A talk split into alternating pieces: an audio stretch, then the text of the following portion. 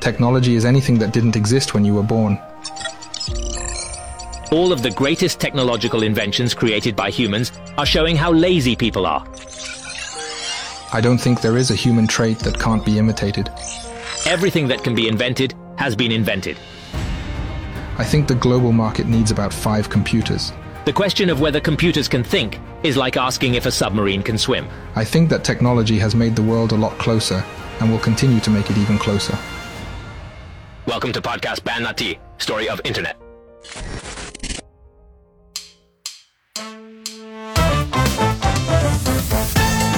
晓峰接触到了星际争霸，那真的是会火车开了远光灯，亮瞎了呀！这这这这简直就是和尚住的地方，妙啊！太妙了啊！裁判说十五分钟内必须上线，不死干就我 哪儿找去？唰的跑到楼下，骑上自行车就狂奔啊！外面下着大雨，冒着暴雨，到处找有电的地方。刚开出去五分钟，来电了，转向哗的往回骑呀！刚进门又没电了。啊，终于回到家的时候啊，连上了，拿了北京第一。哎呦，但是死活不干了，我太累了，我靠，当选手这么累，我还上学，上学轻松多了。试过之后就知道，学习还是真香啊。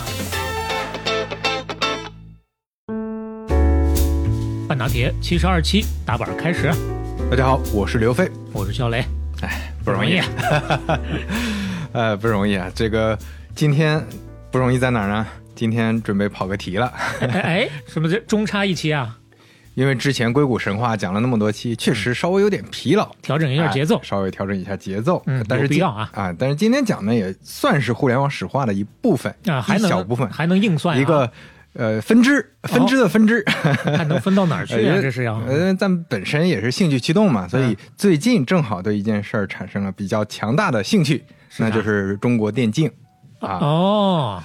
亚运会有相关的项目吗？呃，而且十月二号，我是在杭州电竞中心看了 DOTA 二的决赛啊。我有看到你发一个朋友圈还是啥啊？似乎是当时比赛状况不太令人满意。哎，刚开始不太令人满意，嗯，打蒙古队嘛，就大家觉得蒙古啊，蒙古也有 DOTA，但是 蒙古也有海军。后后来 对后后来他们是这么说嘛，说蒙古蒙古人到南宋的首都到杭州那是有加成的呀。哎呦喂，确实。当时刚开始比较艰难，但是后来还是夺冠了啊！最后没有落下，拿了一个金牌，不容易啊！哎，我们稍微回顾一下当时最后那段时间的那个盛况啊，有，我们听一下，听一下，听一下是吧？还有陆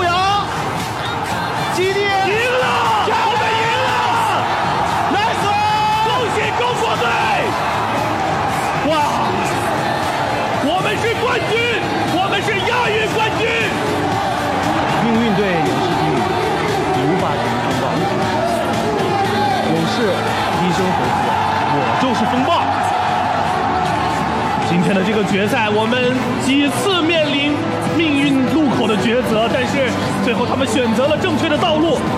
他们在悬崖边缘成功的取得了自己的胜利。他们真的太难太难了。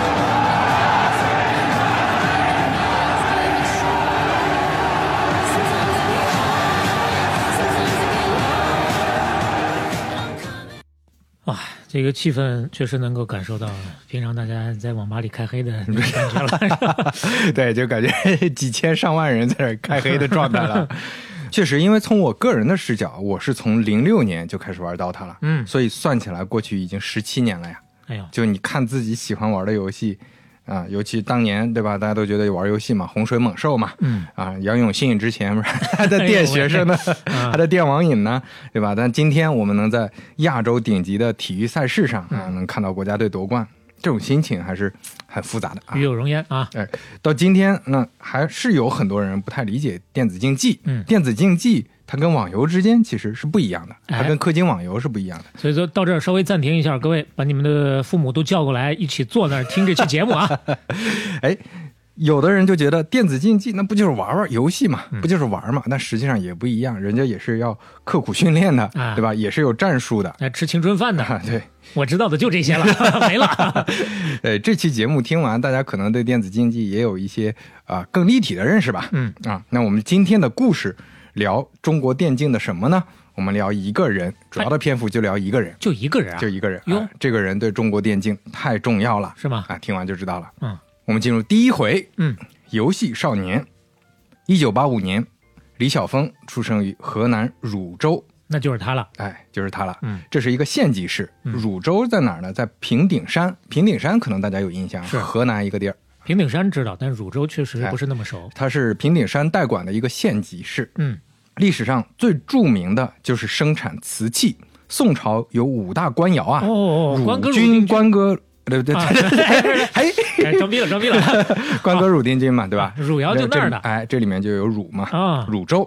那作为县城的一个小孩儿，李晓峰从小就贪玩，再加上那个年代啊，一个县城里边，大家经济状况也不是特别好。另外嗯呢，对教育呢，相对来说平均情况啊，嗯不是那么重视。嗯，一般上完初中义务教育完了，很多孩子就不上学了。结合一下那个时代背景啊，所以那个时候街上的街溜啊街溜子啊，这确实比较多。嗯，但是呢，李晓峰的父母都是高中学历啊，那在当时这是非常高的学历了，嗯都算文化人了。是所以他们的家教还是比较严的，希望他未来能有有出息、嗯啊，在学习上能够有长进。那他父亲呢是医生，母亲之前在酒厂，后来下岗了。嗯，所以虽然是文化人，我我们知道他们这样的工作呢，尤其是家里主要是靠父亲的话，家境还是比较啊、呃穷苦的，比较艰难的。那可以用艰难来形容吗？呃，可以用艰难 小磊看一下他家的那个门儿啊，他家那个破门，当然可能因为你年久失修啊，但是他家这个门儿确实能这是个什么情况啊？啊，县城里的那我还以为是住楼的呢，这看起啊一来像是住个小院子，哎、啊一个小小平房、小院子。啊怎么说呢？两个平房当中的一条很阴暗的小巷子里面哎的尽头开了那么一扇小破门，木门，是，嗯，路上都长草的，所以看之前他的描述，我就感觉，哎，好像比我们还艰苦一点。当然，我们往往前算几年，确实我们再往前啊、呃比我们大五六岁的那些人是吃过苦的。吃过苦，而且他们可能比我在的那个县城，可能嗯整体平均情况还要更差一点。嗯。他就说他一两个星期才能吃上一次肉啊，哎呦，这非常艰难。嗯。那初中的时候，改变李晓峰人生的一件事儿来了，他爸主动给他买了一台 FC 红白机。哦，哦，买了一台游戏机，当然目前不太确定是任天堂原厂的，还是说 那个是小霸王类似的。无穷啊！哎，但是反正就买了。嗯为啥呢？因为他爸是文化人啊，他爸听人说过，玩这个有助于开发智力啊。嚯，当时宣传其实也是这么宣传怀。疑他买的有可能是玉星 啊，那会儿还没有玉兴。呃，咱们之前也确实，讲咱们之前讲过啊，任天堂在中国那那些故事，其实在中国的很多游戏厂商是这么宣传的嘛。哦，那期是付费的。哎，付费的 啊，我们唯一期付费节目。哎呦喂，那那几年的暑假，李晓峰呢，基本上就宅在家里玩游戏了，嗯也不怎么出门了。他所以他也养成了从那个时候开始啊，就有那种，呃迷上了。呃更闷的那种性格，哦主要是啊，他就相对比较内向。出门呢也是出的啊，主要就是去游戏厅了，因为这个游戏的爱好从那么小就开始培养起来了。那个时候大街上哎也也慢慢出现了好多游戏厅嘛。嗯，在这种成长经历里边呢，李晓峰的人生目标他就跟很多人不一样了。比如说，当时长辈问他和他表弟都在老暑假的时候都在一块住嘛，嗯，他表弟就说：“哎，我以后的梦想我就成为爱因斯坦、牛顿。科学家。啊，对啊，大部分都是这样的。呃大部分小学生一般都是这样。还有宇航员，哎，对，问起李晓峰了，李小鹏人生目标郭靖、黄蓉，然后黄蓉可能难比较难成为，这个得去泰国，这个，嗯，什么鬼？哎，江湖大侠，嗯。因为李小鹏从小就特别喜欢看武侠小说啊，你哎，所以他整个的人生目标，他这小时候的这个境遇就跟一般人不太一样。嗯，那说起这个表弟呢，那也是改变李晓峰人生的一个人。嗯，暑假的时候，他跟表弟住一块儿，刚才说了，表弟有一天说：“哎，我带你去个好地方啊，比游戏厅还好玩。”哎呦，哎，李晓峰，哇，比游戏厅还好玩，那得是什么地方？发现了网吧了胡说八？道吧？哎，他就带李晓峰进了一间电脑房，哦，当时叫哎电脑房，不是叫电脑房，是因为没有网。最早的网吧哦是没有网的，都是单就叫电脑房。哎，它其实有网，局域网嘛，嗯就是机器之间能连联网，但是它不能连互联网。哇，好怀念啊！啊、这这是很古老啊，很过渡期间的，是 对那那个时候的一个一中网吧吧。我这辈子进网吧的次数，两只手就数得过来啊。但是第一次确实就是类似那种的，哎，电脑房是吧？嗯，老家里头村里的那种，是，那跟表弟凑了三块钱啊，这三块钱能玩仨小时啊。他表弟说：“你不懂，你不懂，我来，我来玩，我演示，你给我凑凑钱，我我来告诉你怎么玩。”他就在旁边看着他表弟玩。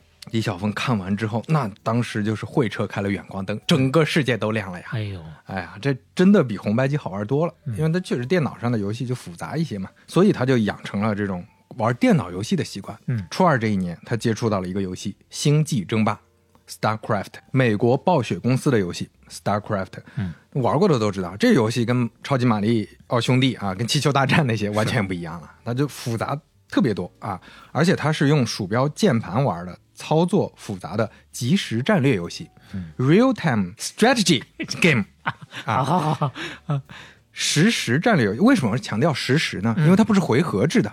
啊，玩过文明系列的朋友都知道，它是回合制嘛，就是你来我往的，停下，你慢慢的想。对，然后最后你结束回合啊，你用完了你的什么某个点数啊，你就可以进下一步。但是即时战略对操作的要求就高了，是因为它是时间是不会停的呀，不是回合，你打一拳我打一拳，就是你随时都能打拳。当时流行的三大即时战略游戏，三大 RTS 游戏，这让我说，让我说，来，我能搭上嘴的不多。星际争霸啊，呃，红警吧，红警啊。帝国嘛，帝国就这三个啊，对对对。其实我们那代人哪怕玩游戏很少的，你看肖磊就去过，两只手数得过来的都知道。基本没去过我妈的。是啊，对，帝国时代是在我一个表哥家看他玩的，而且呢，我当时就提了一个要求，我说哥呀，我也看不太懂，你能不能每做一步给我解释一下，你为啥这么干？你在干啥？当时他看我那个眼神就有点，你是没上过学吗？你？嗯，所以。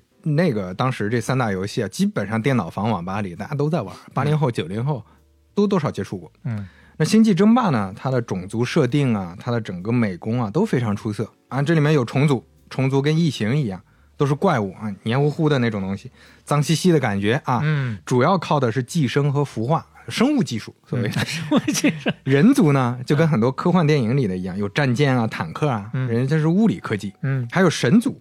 神族它有宗教气质，有心电感应能力，他模仿的是铁血战士。印象当中，神族长得相对帅一点。哎，他里这里面呢，大家都是重视荣誉的这种盛唐武士这样的一些角色。嗯，所以这三个种族他们画风完全不一样啊，混在一块儿，这种感觉就很奇妙。确实，他这个设定很厉害。嗯，对，一边听一边就就又又开始回忆了啊。是。那李晓峰接触到了星际争霸，那真的是会火车开了远光灯，亮瞎了呀！这火车要是会一下可了不得了，火车开个大灯，咔咔咔！哎呀，这游戏太好玩了。嗯，星际争霸呢，它除了作为单机游戏好玩，因为我们之前说的很多游戏，它不就一个人玩吗？是，大家顶多就是小朋友围在一块看。嗯，这个不一样，这个跟街霸、跟拳皇一样，能对战啊！哎，这是一个很大的差异。所以这就有意思了，电脑房、网吧里大家开始玩起来，我我跟你打，哎，这时候荷尔蒙、这激素啥的都起来了，嗯，好胜心起来了，开始沉迷这游戏了，甚至啊，为了去这电脑房总得花钱嘛，嗯，就去偷他爸怪套里的钱，就掏 掏一张两张的，在家里的首饰啥的出去当了，没少没少挨打呀，哎呦我天哪，就是挺调皮捣蛋的孩子，天天的竹笋炒肉啊，这是对。后来被打的那那刚开始有的时候逃课啥的，后来被打的逃课是不会逃的，但是下课之后，包括暑假的时候，还是就基本上在这个游戏厅里度过的，在网吧里度过的。家里头如果足够有钱，信息也足够发达的话，可能就给送到杨永信那儿去了啊。典型的那个时代的所谓网瘾少年的一个特征啊，是基本上他剩下的时间全都花在星际争霸上了。他跟有些。呃，小朋友不一样，就是这个玩玩那个玩玩，三分钟热度，他就是沉迷这一个游戏。哎，几个月之后，有一年秋天的时候，在书店里，他拿着十块钱还，揣兜里，正准备去买什么学习资料，结果看到了一份电脑商情报。就是说电脑商情报，他为什么感兴趣？因为这个我们都知道，那个时候的很多电脑的杂志报纸啊，都是讲游戏的。嗯，这个电脑商情报封面上面就画着《星际争霸》的一个游戏画面，哎呦，上面写着一行字，嗯。骷髅获得全国星际争霸大赛冠军。当时他看到之后，哇，这还有比赛？哦，这对啊，这还有冠军，全国冠军啊！激动！你你再联想到他小时候，他想的是郭靖、黄蓉啊，嗯，哇，这原来人家是有武林大赛的呀！哦，啊，武林大赛有冠军的呀！我不就是天天在这儿练这个游戏吗？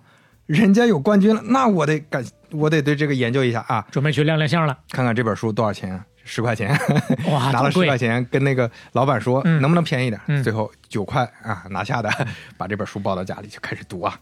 回家一翻那是大开眼界呀。你你想，他那个时候哪怕他玩的多，嗯，他也是在县城里玩，而且没有网，他网上也看不到各种信息啊，全凭自己琢磨，所以不知道啊，嗯，他不知道外面的世界呀。这本书里详细说明了这个骷髅，他是中国最大的星际战队——中国星际争霸联盟 （CSA） 的队长，他擅长的是重组，嗯，第一届世界电子竞技挑战赛 （WCGC）。骷髅作为四个中国选手参加全球大赛，嗯，是唯一进入十二强的选手。哎呦，在八强比赛中被 Go Rush 打败，嗯，但也不丢人。这个 Go Rush 就是第一届 WCGC 的冠军，最终的冠军。哇，八强打到八，这就相当于世界你能能算前十二名啊，全球十二名的中国高手啊。哎呦，中国第一啊！啊。哇，李晓峰当时看的时候就感觉这这就是郭靖，这就是杨过呀，嗯啊，这是大侠，我现在是个小虾米，那个时候那个钦佩崇拜的感情全来了，这就带入《金庸群侠传》了啊。这本书它前面介绍这个比赛，介绍这些人，后边还花了很多篇幅介绍具体比赛战术，嗯，什么小狗变飞龙啊，什么速推 rush 啊，什么 big hunter 啊的呢，我也听不懂这些东西。哦，原来你也听不懂啊，是吧？就跟九阴真经一样啊。嗯，李晓峰看了之后，哇。真的是，原来有这么多打法呀！我之前这这瞎打呀，他强由他强，明月照大江。是，啊越看越觉得，这这这简直就是和尚住的地方，妙啊！太妙了啊！可以，哎，看完这本书之后，嗯，他表弟比他接触的早嘛，以前都是他表弟虐他呀，上来，哎，表弟来，咱们来两盘啊，哎，立马他表弟就打不过他了，拿了秘籍真管用啊，被他虐的妥妥的呀，嗯，哎。慢慢的啊，李晓峰已经变成他们泸州这个地方，他们那个区片区的啊，他们那几个电脑房的啊一把手了。第一把交椅就是他了。泸州绿林总条把子，哎，游戏那是越玩越好，学习成绩 那可就跟着往下走了。嗯，接下来就是中考，李晓峰呢毫无意外的落榜了。嗯啊，中考失利，那没考上高中，那接下来这真成街溜子了。就像前面说了，在他们那儿你不上高中。好像也挺正常，但他爸不行啊！他爸觉得我我们都是文化人，我是有头有脸的，这个这个县里医院的医生啊，你给我搞成这样不行！他爸就打，继续打，打到他有一次啊，就抓那个灯泡，实在是他可能可能就是想想要找个办法解决一下这个问题，他一抓灯泡，啪就电到地上了，整个人就送医院了。啊，还受了很重的伤呢。后来他爸也不打他了。不打了，缓过来之后啊，看他爸脸色变好了啊，继续去玩他的游戏。你想想这个家长也是愁啊！那个年代的观念看起来，那确实是非常能理解这事儿。是，那表弟呢，又给他介绍了一个新世界，叫 战网。表弟真的是啊，呃，神助攻，神助攻。战网是什么意思呢？前面咱们说了，你就是局域网联嘛。哎，你比如说，你这个区域有几个高手，但是你想跟他约，你们俩的。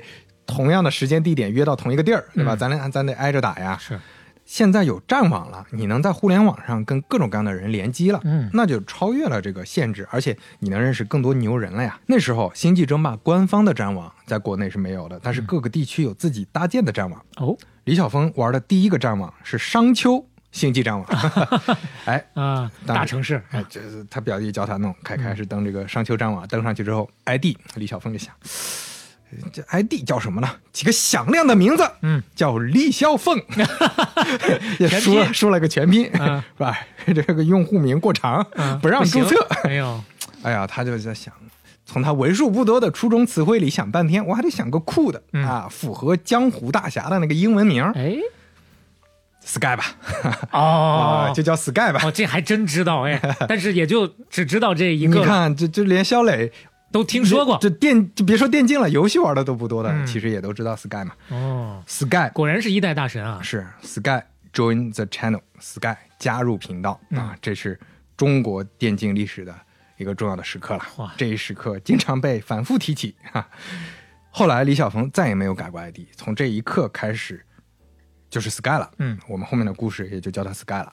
那 Sky 到了战网之后，最开始遇到的是一堆叫。PDS 点什么什么的人，就那个时候不是有战队嘛？嗯，后来了解了一下，这个 PDS 是什么战队呢？平顶山嘛，就很好很好理解嘛。啊，这这一堆 PDS 的啊，感觉跟他们约约架，在网上打了几把，哇，那就是孔夫子搬家尽是书啊！哎呦，全是个书啊！还是遇见真正会的。对啊，你在这几个电脑房里厉害，那你和你你是个县吧？人家地级市地级市的战队啊，你根本打不过。而且他后来打听了一下，才知道他打不过的那个人自己说，他打不过的那个人是 PDS 战队二线的队员，嗯，相当于就是这是个帮派，他也就是个堂主，他跟那个帮主或者什么顶尖高手差远了，嗯，他连这个完全打不过。那你你说跟他之前崇拜的那个骷髅啊，那种全国冠军，嗯，那得差多少档次啊？瞬间有点要打击信心了，这是要是。但是 Sky 就这点好啊，那信心不会被打击。我那我打不过我就约吧，我就继续输。我从输的过程中我学习经验啊，这是反而是让他看到远方的希望了。哎，约着约着，对方说：“哎，我们有个网吧办了个比赛，第一名两百块钱啊！哇，这两百块钱他当年一大笔钱了。”Sky 立马就跑过去，这就相当于是平顶山武林大会了。去了之后又长见识了，又让人家给爆 K 呀！就关键，PDS 都不是平顶山这个大会里厉害的呀。他遇到了一个战队叫 HNXM，河南星盟，这是这是省级战队了啊。那省级战队又完全不是一个概念了。嗯，就在这个过程中，我们说另一条线就是，那他学不上了，家里怎么办呢？他爸还是给他想办法，给他谈了一次心。而且这次信呢，他爸语重心长的就把他当成年人来看了。其实那个时候才十几岁，十四、十四五岁左右嘛，谈了个通宵，意思就是后面我给你安排，你去洛阳医专，是一个大专院校，你去那儿上学，我能想到办法啊，把你送进去，也不容易啊。哎，你弄完之后，我回来我也能给你安排工作，你在医院里当个医生，哎，这也挺好的。所以其实。呃，他他父亲这个感觉已经挺不容易。北方父亲我们也都熟悉，很少沟通交流的。他爸说的也很真诚。Sky 其实也是第一次知道他家里相对比较困难，因为 第一次从小是怎么长起来的？因为确实没有意识到，因为他不会从爸他爸那个视角去想，他爸一个人养七口之家呀，因为他家里有老人，他还有个亲弟弟呢。哦。啊，这个就靠他一个月才八百块钱的工资，确实比较难。而且他爸还跟他谈心谈到说：“哎，我年轻的时候，我是有残疾的呀，我在医院里刚开始受人欺负啊，嗯，后来我是用自己的能力勤劳证明啊，我有能力。哎呦，啊，这个。”让让 Sky 让 Sky 有感触了，嗯嗯，我在这个游戏上我也要有这种精神。哎呀，他爸当时要知道他这么想的呀，气炸两根肺啊。但确实，他后面这个确实对 Sky 后面这个正向的影响还是挺多的，嗯。啊，哎，所以 Sky 就到洛阳医专去报道了，嗯，那一年才十五岁啊，他宿舍里那些舍友那些呃那些同学全都二十岁左右了，最小的也得十九岁了，嗯。所以这段学习的经历其实也不是那么愉快，也可想而知嘛，年龄差别太大了，圈层不对啊，啊差着代沟呢。对，就不是好很好融入。就他也想跟大家交朋友，但是他们聊的都是谈谈女朋友什么的。他这个年纪很小，然后聊的就是以后工作、国企和民企有什么区别，对吧？就这些东西也不是他关心的，对他完全不关心。嗯，学业上呢，相对来说也很难跟上，然后再加上生活不融入，整个就形成一个恶性循环了。那 Sky 学医也确实是各种坎坷，因为他还晕血，他作为一个他晕血 啊。暑期实习的时候，不是他爸安排说你来我医院实习，嗯，你你看我动手术，他爸是能动手术啊，就去现场，那很厉害，当场就休克了。Sky 当场就看着这血也不多，但是当场就就把他也抬到 抬走了。哎，送去之前没好好调研调研这儿子到底合不合适啊？哎，好在 Sky 还有精神寄托，那就是星际争霸。嗯，现在在洛阳了。你得重新去研究，现在跟谁打了呀？以前那些朋友、那些电脑房都不一样了。嗯，那个时候有了 QQ，有了 BBS，所以他就在网上到处找，发了一个帖子。哎，有一个人说：“哎，我呀，我是洛阳医专第一星际高手。嚯，我告诉你，你以后去哪儿打？”嗯，两个人就认识了。这个人叫逍遥飞仔。嗯啊，就见。就他本来以为他飞仔嘛，是不是就像我一样名字里有个飞啥的？嗯，见面之后才知道啥意思，因为他长得胖，所以其实是肥仔。哦，这个意思啊，取 个谐音。哎，这个逍遥他说我是学校第一高手啊。这个 Sky 那当然见了面，先跟他打几局嘛，大家先亮亮相，看看这个水平。果然啊，他自己说是学校第一高手，那确实屁股后面挂暖瓶还是有一定水平的。嗯，就还撑得上，能撑得起来。跟着逍遥打了几场，嗯，那也确实又是孔夫子搬家啊，竟是输。逍遥说：“我去战王给你表演一下啊！之前你不是打不过那个什么 PDSD 啊，什么 PTS 什么啊 P PDS 战队，我给你拔河去，哎，我给你。”虐他们啊！最后就把 PDS 的人虐成了，虐到了有 PTSD。哎，逍遥哥他就成了 Sky 的贵人啊！嗯，他带他学了很多新本事啊，而且跟他侃侃而谈。嗯，在咱们武林里啊，咱们江湖里那那事儿，我都跟你说。那顶尖高手，比如说之前的全国冠军骷髅是怎么回事？嗯，还有一个全国冠军叫 CQ 两千，啊，这也是个高手，他怎么怎么回事？等等。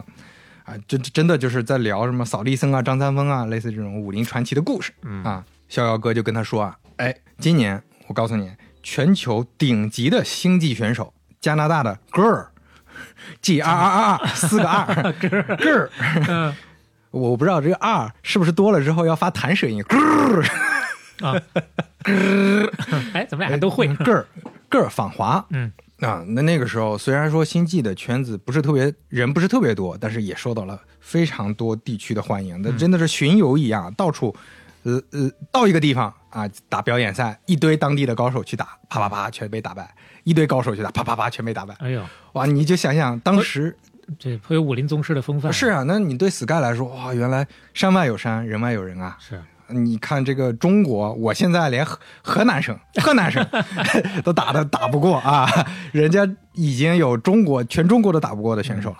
哎，那个逍遥哥还跟他说：“我跟你说，当时个儿访华的时候，在重庆打友谊赛，输给了一个小孩儿十三岁啊，这么牛逼吗？十三岁，名字叫孙立伟啊，后来的 ID 叫小 T。”啊，这也是震耳欲聋的一个名字了。那几年，你只要关注电竞，就无人不知、无人不晓的中国兽王，十三岁就出道了啊，也是个牛人啊！啊，打这这打过了武林宗师啊！你想想，然后这是后话了。那个时候，你别说你说 Sky，你别说赢个了啊，他进洛阳的。当地的第一梯队都非常难。嗯，后来还有一次，他在河南的战网里就到处约人约架嘛，到处打嘛，遇到一个叫 Samsung 七九三的人，三星七九三 啊，真的是三星，三星。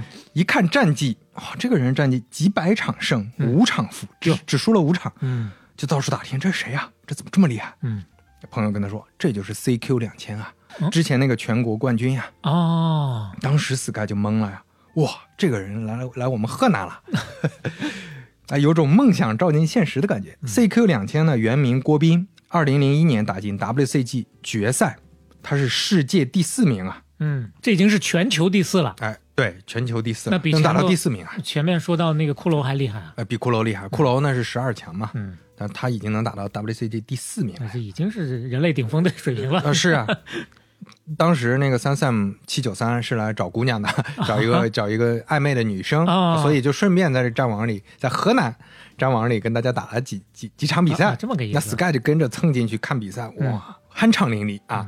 当天晚上就做了个梦，梦见自己就在世界比赛的决赛现场，灯火辉煌啊，然后就鬼压了床，鬼压了床，就起不来了。哎呦，早上起床满头大汗啊！哎呦。这个感觉是沉浸在里头，不想醒来了。嗯，Sky 这个时候由逍遥哥介绍，从一个江湖里的闲散人等，嗯，终于加入了门派，就是逍遥哥在的战队叫 Home 战队，就家家乡的这个 Home Home 战队也是洛阳非常重要的战队了。嗯，逍遥哥当时拉他进去的时候，跟大家的评价就是 Sky 啊，天赋很差，但是呢，真的是没有人比他更努力了啊，特别努力。嗯。这一年，洛阳有个网吧办了个比赛，Sky 当时还觉得自己这比赛估计也也也拿不到名次啊，就没报名。嗯，逍遥哥参加了，但也只打到八强啊。嗯，后来 Home 战队的另一个人拿到冠军，拿了三百块钱。哎呦，Sky 一看，哎呦，有钱呐啊啊！主要是有钱呐，就是这这个是他思路转变的一个很重要的点，就是哦，原来打得好，有钱呐。以前只是把这个当娱乐嘛，嗯，但现在感觉，哎，这是个赚钱的路子，又有更多动力，而且这个人就是自己身边的同一个战队的呀，是，就感觉可以接近了。另外呢，就前面咱们提的，他爸也说了嘛，就是经济的问题、生活的问题，他作为一个十五六岁的小孩也开始考虑了，嗯，对这个钱比较敏感了，嗯，这样好，以后可以不花家里钱了，然后就开始卷起来了，自己卷自己。嗯，从此之后呢，他几乎很少去跟战绩比自己差的人玩，只挑厉害的，输了无所谓。因为我们其实有的时候看数据，输的多了就嫌丢人嘛。那他无所谓，他就是输的特别多，没关系啊，我就是长本事，只找高手去磨练啊。这个时候确实对于 Sky 来说也非常艰苦。你看，我们说现在电竞选手都有自己的鼠标键盘，他们甚至参加世界比赛这些。都会带自己的键盘鼠标去嘛，嗯，包括赞助商也都是塞好多好多，根本用不完。但是在当年啊，Sky 自己连个鼠标都买不起，三十块钱的罗技鼠标，嗯，买不起，只能用网吧里那些脏兮兮的。他每次都非常认真的把键盘鼠标清理干净，那个滚轮啊，那个时候还是滚轮，还不是光电呢，拿很影响速度啊，拿出来慢慢擦干净啊，就非常不容易，很有仪式感。以前是纯玩，现在有奔头了之后，整个人状态确实就不一样了。Home 战队不是有几个前辈嘛？他就跟着这些前辈就硬蹭，就跟我打一把，打一把。嗯，不给他打的呢，他就说：“那那你带我，我观战。游戏里不是可以观战吗？我可以看你，看你的细节，看你的操作，慢慢学习。”结果还真让他打到了，他变成 Home 战队的首发名单。就 Home 如果选几个人去比赛，嗯，他经常能选到他，变成第一梯队选手了。到这已经很励志了，其实啊，是。嗯，暑假回家的时候，Sky 还惊喜的发现他爸给他买了一台电脑啊。哟。啊，就是专门给他玩的，这简直就是绝对好爸爸呀！哇，这个家长真的是 是啊，之前买红白机，现在买电脑，形象越来越高大了。嗯，对对啊，爸妈对他这么好的，Sky 就想，哎呀，我我死活我得把毕业证拿下来，我我得这个学还是得上啊。但是呢，确实家境不太行，所以买的电脑配置很差，好像不到两千块钱买的，玩起来有点吃力。后来很多人都知道，Sky 他喜欢打前期 Rush，前期 Rush 大概意思就是很前期的时候就。去压制，嗯去 rush，跑到敌人基地开始推进，在战局还没有进行到后后期的时候就结束战斗，这属于唯快不破了。哎，为什么呢？那是因为 Sky 那个时候用的电脑就很差，如果到后期游戏里的单位多了就卡了，他那个时候就开始养成了这个习惯，一开局就开始读秒，哎，所以这也是真的挺不容易啊，这是当年艰苦心酸的故事，对艰苦的时代过来的。嗯，那回到学校之后。继续锻炼星际打比赛。当时河南没有比较合适的比赛，但是有一天他看到有个西安的比赛，奖金还不错，嗯，冠军五百，亚军三百，季军也有一百块钱，嗯，因为洛阳跟西安其实没有那么远，他就想，哎，我就试试看，算算路费，来回还干得过，干得过，跟宿舍的哥们儿借了钱，直奔西安去了。回头我这肯定拿名次，回头就给你还钱，哎。这是第一次离开河南啊，对他都没离开过河南，搞得挺紧张的，因为还是未成年人呢。对啊，是。到了西安。上路啊，到了西安举办比赛的雪妹儿网吧，对这个 雪妹儿，对这个名儿也是挺有时代特色的。嗯，外面冷冷清清，一进去哇，灯火通明啊，几百个电脑，几乎每个座位都在玩游戏。嗯，他就旁观了几个打星际的，哇。这就没见过人手手速那么快，手都快有残影了。呦呦呦呦呦，Sky 哇，真厉害！就是其实熟悉电竞的知道，西安确实是电竞大城市啊，那边有很多高手的啊，这整个网吧也比较发达。他真没见过这么快的，因为传说中韩国职业选手才是这种手速啊，看得很入迷。当时就碰到一个哥们儿也在看，两个人就唠起来了。一看呀，都是河南，那那这个方言，哎，都是河南人。他在西安上学。啊，这个人叫李亮，他也是玩星际的。嗯，Sky 就跟李亮一块报了名参赛。到了正式比赛，那第一场 Sky 打的那叫一个恍如隔世，一泻千里呀！一上来就点错了，点了半天，那个农民点矿都点了好几次，点点的不对，就是紧张，就是有压力，没打过这种正式比赛啊，手忙脚乱，造兵造着造着，发现，哇，不对，对方怎么是神族？他就懵了，因为他自己平时他用神族，他。日常打重组打的比较多，嗯，他就潜意识里觉得对方是重组啊，然后结果发现对方是神组，都没仔细去看，对这个战术策略就完全不对了。嗯，当时出的兵各种都乱套了，但是好在什么呢？他运气好，这一局的对手水平更差，特别差，就是日常水平都很差，所以他还是赢了。但是你就他这个状态，基本上后面打不过去的，哎，打没打几轮，好像就打了两三轮就结束了，肯定没拿到名次。这次。西安的比赛让他深刻认识到了，比赛心态真的非常重要。这和平时啊你在舒适的环境下、熟悉的环境下跟大家随便玩玩不一样啊，还是考验人的啊。这次打击还是挺大的啊。这一年他已经十七岁了，大家已经都在聊工作的事儿了。哎呀，那你这到底还是打是不打？这有是啊点这老母猪卡栏杆，进退两难了。是啊，十三四岁打到十七岁了，嗯没什么长进，对吧？大家都觉得你没天赋，你还打是不打？要不是接下来的转机，估计 Sky 就放弃星际。今天他就是一个医院的医生了。哎呀，这接下来的转机是什么呢？我们进入第二回，嗯，屡战屡败。这前头已经是屡战屡败了，后面还要继续。哎呦，太不容易了。逍遥哥啊，我们前面提到拉他进 Home 战队的，突然有一天在 QQ 上跟他说：“Sky 啊，嗯哎，你来代表 Home 参加一个星际联盟比赛，大家一致认为你可以代表我们战队，就就你一个人，你去打吧。那一个人，哎啊，”二零零二年，Sky 重新开始练习，每天吃住几乎都在网吧了。嗯，以前网吧还支持呃给他们 home 战队，有的时候还给他们配餐什么的，就跟、跟大家一块吃一些工作餐什么的。后来网吧也不赚钱了，那这些工作餐也没了。那 Sky 就比较艰苦，有的时候一天只能吃一顿饭，嗯，有的时候一天一顿饭都吃不上，怎么办呢？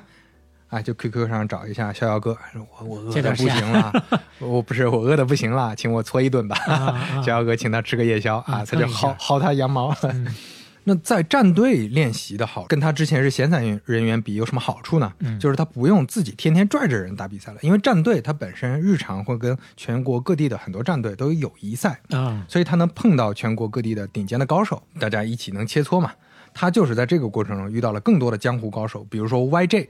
YJ 呢，他的特色就是手速非常慢，他的手速是平均大家的呃可能一半都不到，啊但他靠的是意识和战术，人家意识就特别强，我就不靠微操。二走一步胜你两步啊。哎，二零零二年 WCG 上海赛区星际争霸冠军，后来他改名 Magic 杨，嗯他成了游戏风云的主持人。这个很多人可能就知道这个 ID 了，因为他是国内最知名的游戏解说之一，哦到今天还是很活跃的哦游戏解说。在全国各地这么去切磋，Sky 的名气就开始出现了。大家多少知道河南有个叫 Sky 的，玩的还不错，在河南当地还是个人物啊。啊，Home 最后刚才说了嘛，他派 Sky 去打比赛嘛，他一个人去打了一场比赛，这是正儿八经的全国大赛了。是什么比赛呢？是一个种族代表赛，就是你代表一个种族去打。然后同时呢，这个比赛分成了六个赛区：东南、东北、华中、西北、西南、华东。嗯，那他们代表的是华中嘛？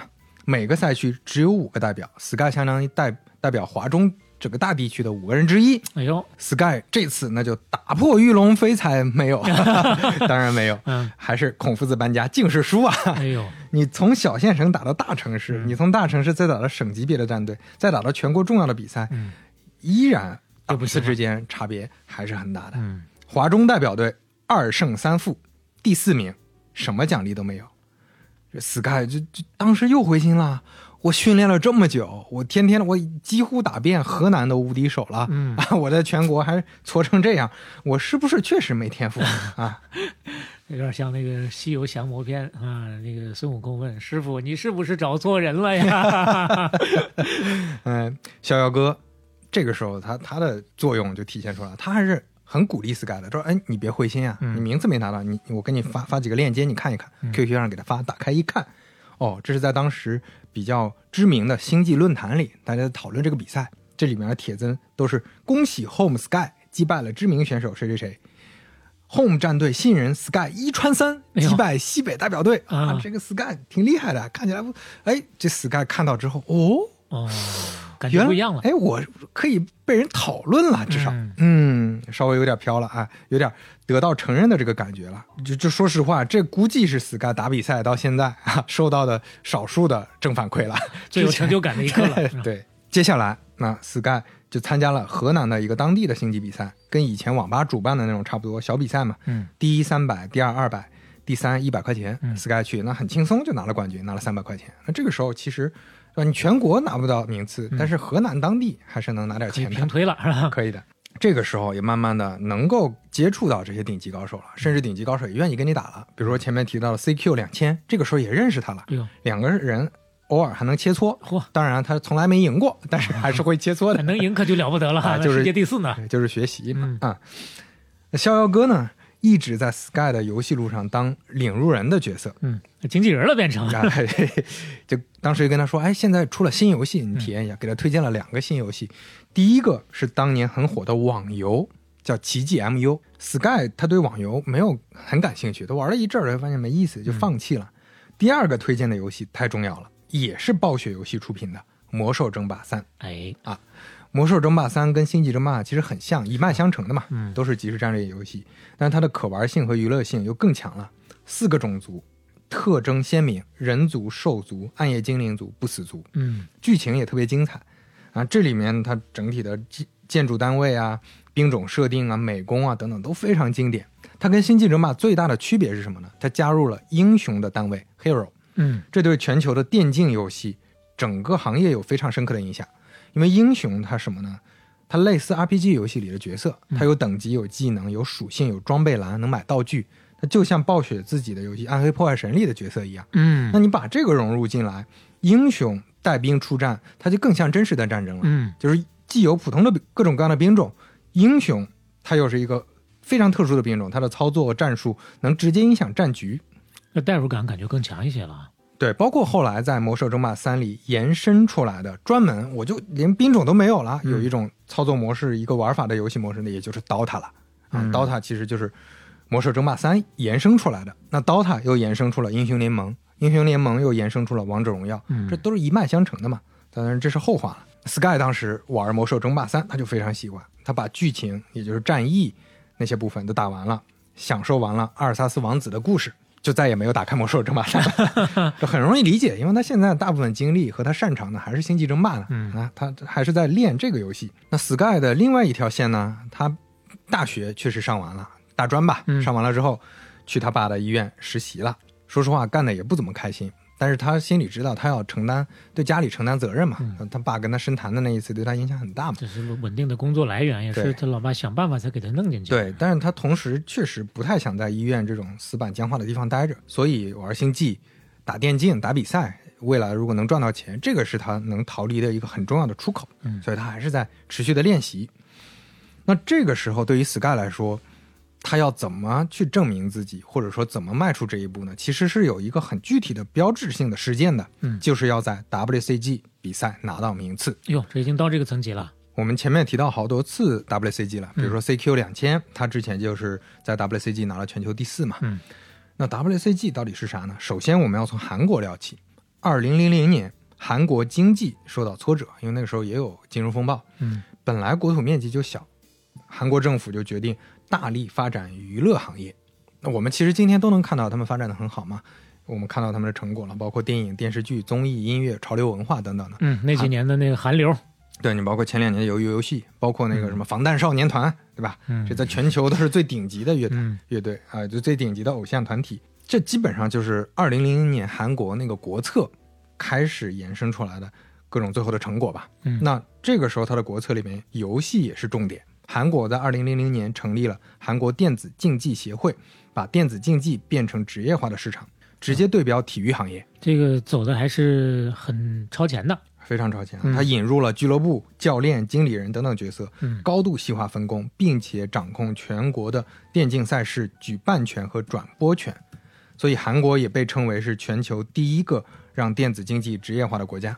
嗯，这次推动其实。相对还是挺成功的，有多成功呢？二零零四年，韩国的电竞产业产值已经有四十亿美元了，已经超过了韩国的汽车产业。就韩国的电竞产业已经超过汽车，这是它三大支柱产业之一了。嗯，二零零五年，顶级巨星 Boxer，这是他们的星际选手，年薪有一百七十万人民币。哇啊，这还不算商业合作，估算下来，差不多一年年薪得有三百多万人民币。所以就在那几年，WCG 就应运而生了。World Cyber Games 世界电子竞技大赛是科技公司三星主办的，其实就是一个韩国公司举办的韩国比赛哦。但是它是面向全球的哦，是这么个意思。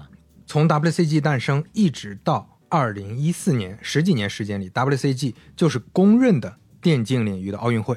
啊，就它就是后来有什么三大电竞比赛或者等等，但 WCG 在那十年左右的时间里一直就是最顶尖的。嗯，WCG 每年换一个城市举办，它也有选手村，整体的规格就是按奥运会去办的呀。每年都有百万、千万的观众观看，所以拿了 WCG 的冠军，你知名度就跟拿了任何其他比赛的冠军完全不一样了。嗯，韩国有多么重视 WCG 呢？二零零三年 WCG 开幕的时候，汉城市长今天的首尔市长李明博，未来的韩国总统，亲自到场打了一场表演赛。就他也是一个星际爱好者，他是作为市长打表演赛，亲自下场，亲自下场。嚯，这个推动的这个力度可以看得出来。对，据说当时中国奥委会副主席何惠贤，他就在韩国访问呢，他就他也吃惊啊！哦，市长下场打游戏玩游戏，哦，原来电竞是这么回事，所以他回国之后也推动了很多电竞落地的事情。嗯啊，这还是有很多后续的影响的。那星际争霸的比赛。长期其实就是 WCG，尤其是它早些年最重要的比赛，没有之一。自从星际争霸在 WCG 有项目以来，所有冠军，嗯，都是韩国人拿到的。小磊看一下这个一个列表吗？历史的表啊，历历来的冠军，从两千年开始啊，一直到这个表是列到了二零一五年。对，星际项目到一五年都为止，全部都是韩国人。拿的，所以可想而知，这个事儿对 Sky 来说有多么重要。嗯，这是一个标志性的事儿。刚才表格里啊，这个零一年和零二年的 WCG 冠军就是前面提到那个 Boxer。嗯，那个 Boxer 呢，他在韩国就完全是被当成娱乐明星来培养的，他所到之处粉丝水泄不通的呀，就是偶像明星。嗯，Sky 啊。他当然就在关一直关注 WCG，现在觉得，哎，我我的水平是不是可以够一够了？嗯，稍微碰一碰，就是很走。他发现二零零二年的 WCG 在中国区已经开始预选赛了，摩拳擦掌，哎，我得去试试。嗯，WCG 的规则跟奥运会类似，各个大区举办预选赛，嗯，然后选几个人去决赛。中国呢本身有很多赛区，比如北京、上海、广州、成都、西安等等，河南是没有赛区的，所以他需需要去别的地方参加。他选的当然就是离得最近的西安。嗯。Sky 就跑去跟他爸说：“我想打篮球，我想去参加一个 WCG 的比赛。嗯，这可是全世界高手都在的地方。你看我玩这个游戏这么多年，嗯，不能白费啊！这次比赛我怎么着我也得参加一下，但是我没钱啊，你给我支持一些路费怎么样？这不是已经工作了吗？不是？那那确实也拿不出那么多钱。嗯，那他爸当时就又惊讶又愤怒。嗯。”也说不出话来，就都都感觉要打了，也也下不去手。Sky 就说：“我我真的我就想抓住机会，我证明一下自己。嗯，这个冠军对我太重要。这样比赛完了，我好好在医院实习啊，我好好实习，然后不管输赢啊，我我以后我就不去再参加比赛了。这圆最后一个愿望了，算是啊。对他爸没有说话，过了一会儿，掏出来三百块钱说：‘这个够吗？’哎，看这。”我觉得作为一个北方老父亲，他爸已经是非常不容易了，非常不容易。嗯，拿着三百块钱到了西安，Sky 当年第一次参加正式比赛就是在西安嘛，当时不是输的一败涂地嘛，这次信心满满，觉得我肯定表现不错呀，这这破釜沉舟了呀，我都跟我爸保证了，我这次打得好，我回去可能还能还能要点什么机会继续打，我打得不好，我这这完了，真的回去可就完了啊，不成功便成仁啊，嗯。去了比赛场地附近，那他肯定提前去先观察一下嘛。网吧里很多参赛选手们，大家都在打，搜集一下情报，看看情况。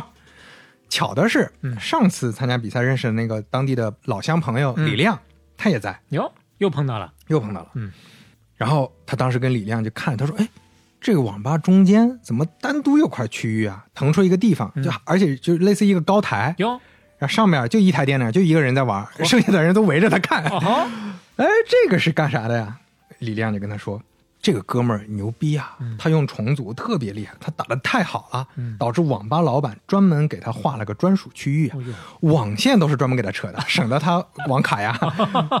他他，而且他打的都不是我们国内的当地的战网，他打的是韩国的战网，他是直接去跟韩国顶尖高手打的。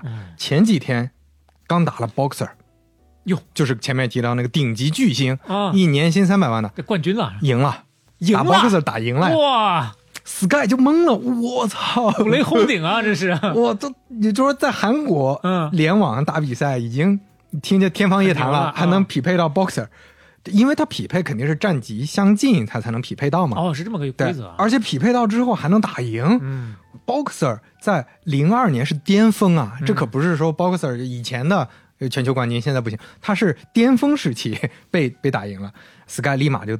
托人介绍啊，就就各种朋友，你能不能帮我介绍介绍一下，认识一下？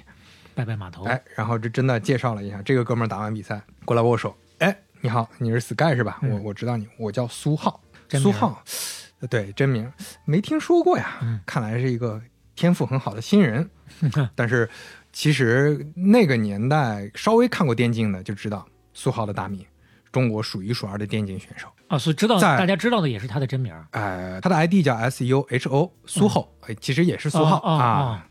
Sky 苏浩和前面提到的十三岁的天才少年小 T，嗯，那就是后来中国的三大天王了。哦，苏浩当时说打两把，打两把，既然认识，交个朋友，主动，Sky 说，搓搓手，哈哈。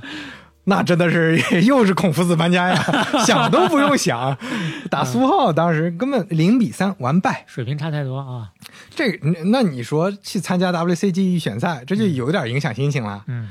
第二天第一轮比赛开始了，这个 ID 他一看叫 Hope Terran，就是呃希望人族，或者说叫人族的希望吧。嗯。全村的希望，全村的希望啊！这个陕西本地的战队 HT 的主力。嗯。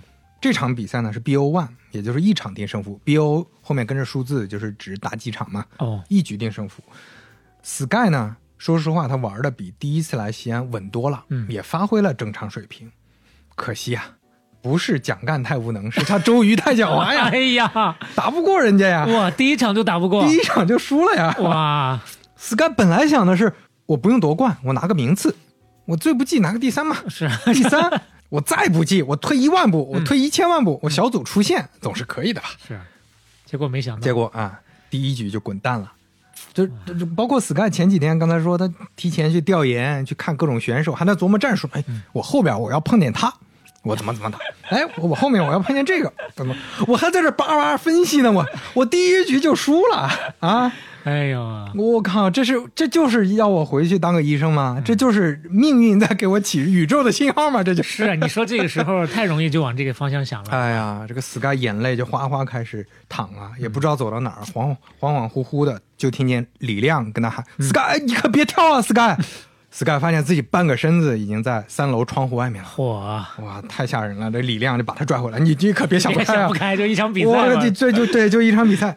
Sky 回忆的时候说：“他说潜意识里他都觉得跳下去我就把胳膊摔断，我胳膊摔断以后我就没有打游戏这个念想，我就别再为星际难受了。我，你说他当时有多崩溃？哎呀，热爱呀，这就是。李亮就说：‘哎，你就我那休息休息啊，休养一下，你别想太多，对吧？来日方长。’就带着 Sky 去他住的地方休息了一阵子。Sky 呢，默默回到了河南。他爸看他的状态。”也没再说啥，那你输了，那我也不说你了啊，信守一下承诺吧，对吧？你就老老实实的吧。嗯，风平浪静，Sky 也没好意思再说啥。要不是接下来的转机，哎呦，又有估计 Sky 就放弃星际，今天 就在医院上班了。老天爷就是不放过他，来回的拿捏搓悠啊。第三回，嗯，屡败屡战。哎呀。每一回其实都是一回事儿，对，嗯，前面是屡战屡败嘛。哦，对呀，嗯，屡战屡败和屡败屡战还是一回事嘛。对，前面是描述境况，后面是描述心态。来，继续努力。Sky 的几个朋友听说 Sky 去西安那个情况，就跟他说：“哎，你其实有个办法，现在预选赛其他的区还可以参加，你可以转战武汉，继续参加。”Sky 说：“哎，这不是官方说违反？”规定嘛，换个 ID 嘛，啊，对你，你只能去一个赛区。他们说，呃，对，就是换 ID 是一方面，嗯，更关键的是，当时 WCG 官方其实是默许的，就从来没有因为这个处分过人。虽然他规定里这么写，哦，就所以大家都这么搞。Sky 狠了狠心说，去去再去，这次再找老爸说，那是肯定不行的。老爸不可能再给三百块钱了，那找谁呢？那只能偷偷去，那这。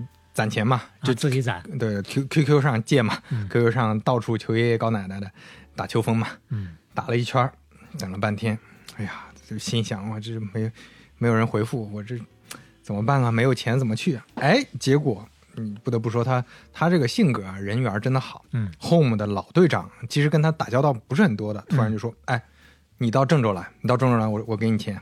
嗯，你从郑州走嘛。”嗯，西安的李亮也回消息了，他说。呃，上次那个西安的比赛，我那个时候有事儿，我没参加。这次武汉我也想去，咱们一块儿去。啊，我我我帮你，咱们一块儿结伴而行。还有一个发小，那个发小都甚至跟 Sky 说：“我这儿兜里只有二十块钱了，我全给你，你不蒸馒头也得争口气啊！”哎呦，我真的太励志了，就带着朋友们众筹的嗯这些钱，Sky 到了武汉，结果武汉下雨啊，他本来就一路奔波，比赛前一天，Sky 得了重感冒。浑身没劲儿啊，那是鼻子也不透气儿啊，没办法，那那只能忍一忍，把比赛打完啊。哎，你就不得不说，Sky 这一次发挥非常稳定，两天比赛打完，Sky 拿到了第三名。哎呦，WCG 中国武汉赛区季军，哇，同时一千块钱奖金呀！哇哇，那这这是这这是飞黄腾达了呀！这瞬间不一样了啊，天亮了。哎，这两天。他们他们那朋友看着他打，就打到中间的汗流浃背啊，汗水哗哗的往地下淌啊，就是感冒这个状态，身体又不行，强撑着，透支精神啊。Sky 自己就说，他到后面那意识都模糊了，全靠平时训练的时候那个潜意识啊，那个潜意识啊，那所以这平时的训练真的是，你想想得有多刻苦。嗯，赢了比赛啊，Sky 带着李亮，那李亮不是也在嘛？还有另一个哥们儿，三个人去吃武昌鱼。Sky 后来回忆说。这是他这辈子吃过最好吃的鱼啊，就再也没吃过这么好吃的鱼了。太能理解了。就后来每一次去武汉都吃武昌鱼，但是每一次就都觉得没有当年那么好吃啊。二零零二年那一条就是不一样啊。不过可惜的是啊，这个武汉赛区只有两个入场券，他第三名啊，去打中国区决赛嘛，他给的名额只有两个，所以他没去全国决赛。但是，一千块钱和 WCG 分赛区的季军。这又是一个很重要的正反馈了。嗯，是 Sky 至少找回了一点信心。接下来呢，其实又进了段迷茫期。为啥呢？因为那个时候星际的比赛越来越少了，他就开始玩魔兽三。那魔兽三呢，他自己又没有那么擅长，嗯啊，就玩的也不痛快。后来又不想玩了，就开始玩什么红警啊、大富翁啊、帝国时代啊，包括奇迹 MU 啊，这这瞎玩，全打发时间了，打发时间了。等来等去，等到了二零零三年春天，WCG 又开始报名了。嗯。这次星际是线上比赛，预选赛连奖金都没有。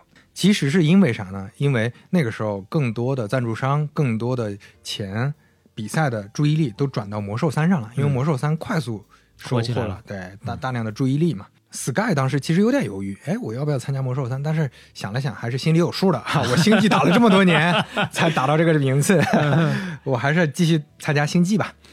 然后 Sky 就参加了西安赛区的，又是西安赛区嘛，嗯、星际比赛。但是这次线上了，他不用跑到西安去了。啊，很顺利，很快就到了西安赛区决赛。决赛的对手 ID 一看，Hope 哦、当年参加西安赛区第一局就出局的那个啊，把他扫落马下那个，终于可以报仇了，哎，报仇了，这复仇战啊，嗯，BO three，B 呃就打三局，三局两胜嘛，嗯，前两局一人赢了一局，嗯，第三局决胜局了。第三局的战局非常焦灼，两边你来我往，最关键的一场战役过去，Sky 那个时候感觉自己有点撑不住了，已经，嗯、这个明显已经是处于弱势了。嗯，这个时候突然屏幕一黑，哟，屋里光哎一没，发现停电了，断电了，断电了，线上比赛断电了呀！我靠，我操，当时就懵了，Sky，这这咋办啊？嗯、立马打电话先跟 WCG 的。裁判说：“嗯，我这是什么什么情况啊？嗯、你能不能通融一下？我这因为他断电，而且那个时候的条件，他们是没有存档，不可能回档的啊。那按说规则里面肯定是你要断电是你自己的问题啊。是，所以所以裁判那边也也是有一个规则的，嗯、就是因为这种意外，通常两个处理方案，嗯、一个就是如果战局差异非常大，比如说眼看那个人就赢了，嗯、那就直接这这边判负；还有一种情况就是如果相对均衡，那就重赛啊。那个那个时候他就等裁判。”给回复嘛，他就想，确实有可能是直接判负的。但最后裁判说，啊、呃，你们这个战局目前感觉还有可能翻盘，嗯、所以决定重赛。哎呦，那对手心里也不是个滋味啊！对啊，那个 对手难受死了。但是没办法，他确实停电意外嘛。然后裁判说，十五分钟内必须上线。我死干就 我哪儿找去？唰的跑到楼下，骑上自行车就狂奔啊！外面下着大雨，冒着暴雨，到处找地、哎、找有电的地方。所以太适合拍电影了，真是。刚刚开出去五分钟，嗯、来电了，嗯、然后就转向，哗的往回骑呀、飞快的我骑到家里。刚进门又没电了，哎呀！哎，你说的这个是个拍电影。啊，终于回到家的时候啊，连上了。打了这场比赛，这次的状态表现非常好。大家说实话，Sky 确实是赚了便宜，因为他看到了对方的这个策略，他这一次针对性的调整了自己的策略啊，赢了 WCG 西安分赛区冠军。哎，Sky 终于能去全国总决赛了，哇，去北京打全国大赛了。这是正经靠自己一步一步走到这儿的呀，不容易。嗯，那到了北京，组委会安排的住宿还是非常简陋的，然而当然包吃住嘛，对他来说也不能奢求啥。是。四个人住一个小房间，嗯，一个人睡床，三个人打地铺，哎呀 房间很小，很将就，这也太将就了，太将就了。但是对 Sky 来说，这个不算什么，因为他能跟全国最顶尖的武林高手，就当年看骷髅的那个时候，看那个 CQ 两千的时候，嗯，那根本是不敢想啊。现在跟他们睡同一个地板。比赛方面呢，说实话，最后决赛 Sky 没有突出的表现，嗯，也可以理解，Sky 几乎每一次参加这个同一个档次的比赛，嗯，都得输，都是打不赢，是很快就淘汰了。全国比赛没拿到前几名，但 Sky 比较惊讶的是，他看魔兽三的中国区决赛，嗯，他看到那前三名可都是熟人啊，第一苏浩。啊，就是之前在西安虐他的那个，就中间有个高台，是。对吧？捧起来那个星际选手转型了，人家转魔兽了，而且打了全国第一，才转了一年，全国第一了。第二是 CQ 两千，当年崇拜的星际大神，现在也打魔兽了，也打魔兽了，而且也也也转型成功，第二了。嗯，第三 Magic 杨又是转型成功的，又是前面说的手速很慢那个哥们儿啊，也是全国顶尖的星际选手，也转型了。他一看，哦，他们能行，大家都转了，那我也得转吧。啊，我可能也行，是吧？他就在琢磨了，而且更关键的一个点就是，他打比赛是为了啥？不是也是想解决一下生活的问题吗？是啊。那魔兽三的比赛越来越多，奖金越来越多，这点对他也很重要。嗯。回到家之后，逍遥哥就跟他说，河南举办了一个比赛，第一名五千块钱。哟，现在这比赛不一样了啊！项目呢没有星际，但是有魔兽三和反恐精英。嗯，CS，Sky 就有点动心。逍遥哥还说，这个比赛啊，它是网通举办的，嗯，所以呢，获胜的人所在的网吧，网通会送给他价值五万块钱的宽带费用奖励，所以呢，网吧是很愿意啊去赞助啊，哎，去赞助找人给他们代表他们打比赛的，管吃管住管训练，哦，你可以直接去。Sky 想了想，哎，这个可以啊，这个可以，那我去郑州搞一搞吧。这时候呢，不用找他爸了，因为他爸。外派出差了，去没人管了，去进修了啊！呃，但他妈管他管不住啊，他跟他妈大吵一架，然后就离开医院，也不实习了，就跑到郑州去了。嗯，到郑州呢，网吧倒是养着他，但是住的地方那叫一个艰苦啊！就是我们这儿也没有个正儿八经房间，但是有个杂货杂物间，有个仓库啊。这个仓库里你将就住，哎呀，都伸不开胎呀，都。哎，就这，他关键那个仓库那个门啊，都不是正儿八经门，他得弯着腰进去，所以他们都说那个是狗洞嘛。Sky 就是我天天住狗洞啊，每天吃的东西呢也很艰苦，就是吃水煎包，一顿饭一块五买十个。嗯，那个时候的物价，想想这这一一顿水煎包管一天。嗯，剩下的时间全部都在训练和睡觉，就没有别的任何活动。但对 Sky 来说，在郑州训练最大的一个安慰就是他西安的哥们李亮，嗯，回来了。回河南了，也在郑州，也加入这个战队了。哟，哎，就变成睡一张仓库床上的好哥们儿了。哎呦，有这个缘分啊，有缘分呐。那 Sky 后来回忆说，这虽然这段时间非常艰苦，但也是最幸福的一段之一了。那 Sky 有了玩星际的经验，在魔兽三的进阶之路上，他就更熟悉了嘛，他知道该怎么自己训练自己的这套方法。他的方法叫什么呢？其实前面也说了，简称只跟厉害的打啊。就魔兽，它有个好处是什么呢？他们终于有条件连全球的战网，所以他们能跟全球同级别的高手，或者比自己稍微高那么一点的高手就过招了。那这样，Sky 就能遇到各种各样的顶级选手。当时 Sky 在战网里可出名了，大家都把他叫奇葩。就说：“哎，这那个叫 Sky 的又来又来了，又上线了啊？为啥呢？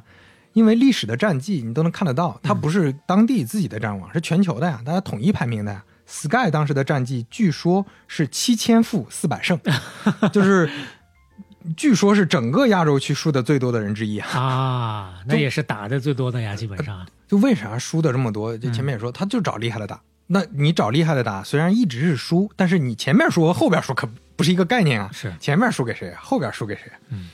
但是他自己心里有数，我我不是看这个战绩有多好看，我就是看自己的水平。那接下来养兵千日，用兵一时。啥时候用？那还是等比赛啊！二零零三年冬天，暴雪官方搞了一个大新闻，暴雪自己官方要做魔兽三的比赛了。嗯，二零零四年初在韩国举办，奖金冠军两万块钱，哟，亚军一万块钱，季军五千美元。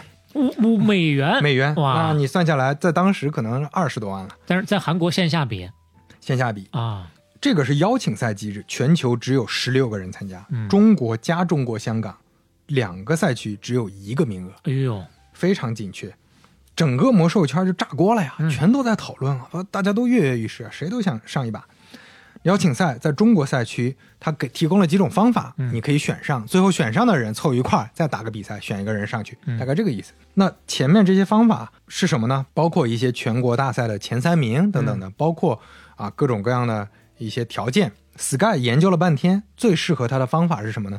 是暴雪官方战网的亚洲区前五名，这个对他来说比较好达到。哎呦因为他打得多呀。他现在已经是亚洲区中中国人里面的第四名到第六名了。输那么多还哎能排那么靠前 那所以说输的概念不一样嘛，啊？一路输一路成长啊。他在中国区是四到六名嘛，嗯那所以是在边缘啊，因为前五啊，他万一不小心得得了第六，那不是要亚洲前五吗？亚洲区里面中国人的前五，你不是你不是中国人的名额吗？啊亚洲区东南亚的按东南亚的算，只要是是中国的前五就行。呃对对，中国的前五就行。嗯，十二月八号名单出来了，Sky 是亚洲区里面中国人的第五名，勉强进了邀请赛，哦擦着边儿进的，到北京参加邀请赛。但但是参加邀请赛前面几天呢，Sky 还顺便参加了另一个比赛 GOC，这是个中国顶级的比赛，上海一家公司办的。主要为什么要参加这个呢？因为有奖金，第三名都有两千块钱。Sky 对 Sky 当时看，估计自己能拿个第三，因为嗯前面还是有几个比较厉害的人。果然啊，就像 Sky 猜的，得了第三，啊、心里想没事两千块钱，估计能拿到手了。第一名呢叫 PJ，啊，这是新人物啊新人物。嗯，结果谁都没没猜到当时发生了啥。就颁奖仪式上，大家都颁奖了，嗯每个人颁了一个奖状，然后就说支票呢，钱呢，嗯，没有人回答。然后他们就去找，到处找人，发现所有组委会的人凭空消失了，啊人间蒸发了。啊啊！然后打幺幺零报警，我们参加比赛，这钱全没了，找不到人了。这是最后才知道，GOC 背后的这家公司携款潜逃了，哇！赞助商给的钱据说卷走了七百多万。我的天哪！啊这是到这种事儿，对啊，这估计当时现场不光他们啊，那些组织组织的那些委托代理公司啊，估计都赔赔那底掉是啊，那七百多万，你是这冠冠亚季军的奖金一共才多少钱？啊！这你说那个年代确实电竞行业不是很成熟，发生这么魔幻的事儿，大家都懵了。前三名站在面面相觑，这钱呢？什么坑爹事儿都碰到。那个时候行业乱象很多，嗯所以后面还出现过很多品牌方、甲方要赞助，投了打水漂都不敢投了。啊，那你就像今天有的甲方投播客，嗯什么那行不行啊？是不是能有效果呀？哎都担心。嗯但是行业不成熟。不过如果信任半打铁的话，可以试试看啊。欢迎你啊，多少投一期啊？这一期买不了吃亏，买不了上当。感受一下，各位朋友们啊，对，包括咱们目前合作的两个品牌方，大家还都是挺满意的。就包括前几天挺有意思的那个德国双星嗯的品牌方还找我说，能不能联系一下永璞的品牌方，他们要采购咖啡，他们已经串上线了。哎呦，我们还能起这样一个中介的作用。这最后啊大家都是朋友、嗯啊。说回 Sky，Sky 呢，那继续参加暴雪邀请赛嘛。嗯，当然就跟前面的剧情很类似啊，还肯定是没有拿到名额去韩国参加那个总决赛的。那打完比赛回到网吧，继续做他的职业选手。嗯，说是职业选手啊，其实一个月网吧就给他一百块钱啊呃，非常艰苦了。那这这跟没有差不多了。是，那 GOC 那个救命的两千块钱没拿到，他这次去的路费啥的，他都是自己借钱了。嗯，现在真的是非常非常艰苦，所以你看这个时候就很尴尬，这 Sky 他已经是中国前五了，嗯，没有用 啊，这就是。让我想起武侠小说里一个未解之谜，就是那些大侠吃好的、穿好的，钱都是从哪儿来的呀？Sky，你说都江湖高手，那确实没有钱，赚不到钱。人家也跟当时的电竞行业非常不成熟，没有什么俱乐部，全是靠比赛有关系。就是哎，最近突然多了几个比赛，参加了几次，突然就开张了，一开张吃三年，再等下一场比赛，大家基本上这个模式。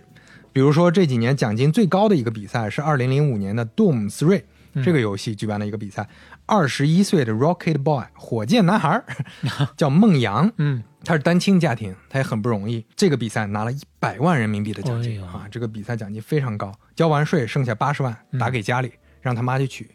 他妈跟他说：“我当时就看到八后边一串零啊，我数不过来呀。”都傻了。啊，这个新闻才让很多人知道哦，原来打游戏还能赚钱，哦还哦，原来电竞嗯是能赚这么多钱的。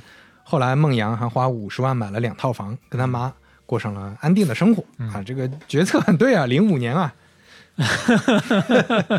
就当时还有一个统计，零七年的一份统计，这一年只有百分之二十五的选手月薪是在三千五以上的呀，百分之六十五的选手月薪在两千以下，大部分人都是穷的吃包子喝凉水的水平，基本上都靠比赛，没有比赛就没办法了。所以对于 Sky 来说，撑了一阵子，实在撑不住了。亚洲第五又怎样？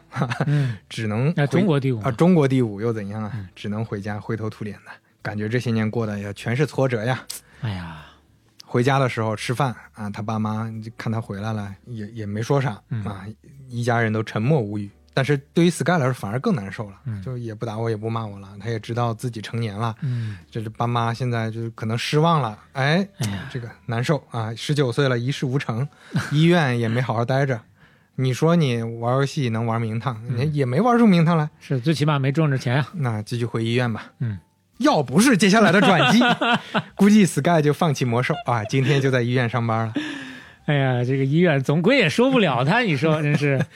第四回，嗯，天下第一。Sky 平时呢没事儿上网关注游戏行业的信息，突然看到一个电竞俱乐部在招聘，嗯叫 Hunter，他们的 CS 战队其实在业内已经比较出名了。嗯他说我们正在组建星际和魔兽战队。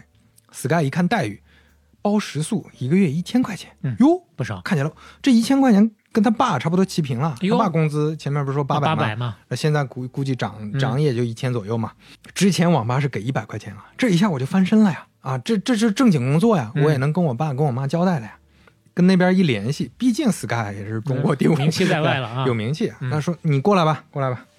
Sky 又找他爸，爸，我跟你说个事儿。嗯，啊，什么什么什么，说完，他爸一听，你这熊孩子啊，你这你这又是给我，呃不这说啥玩意儿？Sky 说啊，不，这一千块钱一个月呢啊你能拿去，让你玩游戏还给你钱，嗯，这骗人玩意儿吧？啊你怎么能信呢？你这你几年书读到哪儿去了？你读到东非大裂谷去了吧？你是读到尼尼加拉瓜大瀑布去了吧？你？他他妈在旁边也说：“嗯咦，你这真的是猪油蒙了心了你啊啊，这是混合双打是吧？！”嗯，Sky 坚持说：“我我就是得去。嗯，”他爸妈也不说话，因为他妈妈也知道他性格，就就倔，这孩子就。是，这俩人呢也不见得是真的不信，只不过还是，呃呃，他们是真的不信啊，他们是真的不信。对吧？后来也说了，他们接受采访或者什么嗯也也也反复强调，没想到啊没想到这玩游戏还能玩出名堂啊！嗯但是确实是那个时候的这个认知嘛。过了一会儿，他爸突然又过来找 Sky 说：“北京啊，你得在那边人生地不熟的大城市，你自己多注意安全。嗯，有个远房亲戚，你记着这个电话啊，你有问题找他。”然后最后又从兜里掏出三百块钱来，嗯你先用这些钱省着点花、啊啊！你的也工资呢也不知道是不是真的发给你，这三百块钱你也应急。嗯另外呢，你在北京那边啊，你没有手机肯定是不行的。回头啊，我过两个月攒钱给你买个手机，哎呦喂，给你寄给你。你看看，Sky 一听鼻子就酸了呀，嗯哎呀，这老父亲。去北京的路上，Sky 还总结了五个座右铭：嗯，加油、努力、坚持、拼搏、奋斗。哎呀，对都一个意思。一个劲儿给自个儿打气啊，啊，听起来很中二，但是我们知道他过去这些经历，嗯也，完全可以理解。Sky 本来是想打星际的呀，嗯到了地方，Hunter 俱乐部，Hunter 老板说，我们星际啊没有名额了，我们只招俩人。嗯魔兽呢，我们也招俩人，现在还有个名额，你要留下来，只能打魔兽，你要打就打。Sky 那就没办法呀，半推半就就打了魔兽。队友是谁呢？就是 PJ 啊，就是之前啊 GOC 跟他一块被骗的那个冠军。啊，那变成住一块的队友了。现在呢，Sky 终于啊，这个相当于环境鸟枪换炮了。以前是破网吧、住仓库、狗洞，是，现在好歹有个专业的团队和环境。那个电脑呢，也给他配不错的电脑和鼠标、键盘，更用心了。天天也就是跟前面一样，除了吃饭睡觉、上厕所，就是在电脑面前。有一个星期最艰苦的时候，他每天训练十七个小时，哇，真的是拼了命啊！哦，这可不是说在训练呢。对呀，十七个小时都是高强度的在打游戏啊，高强度的手速，你想想啊。这个时候呢，打魔兽三，他也很快的起步了。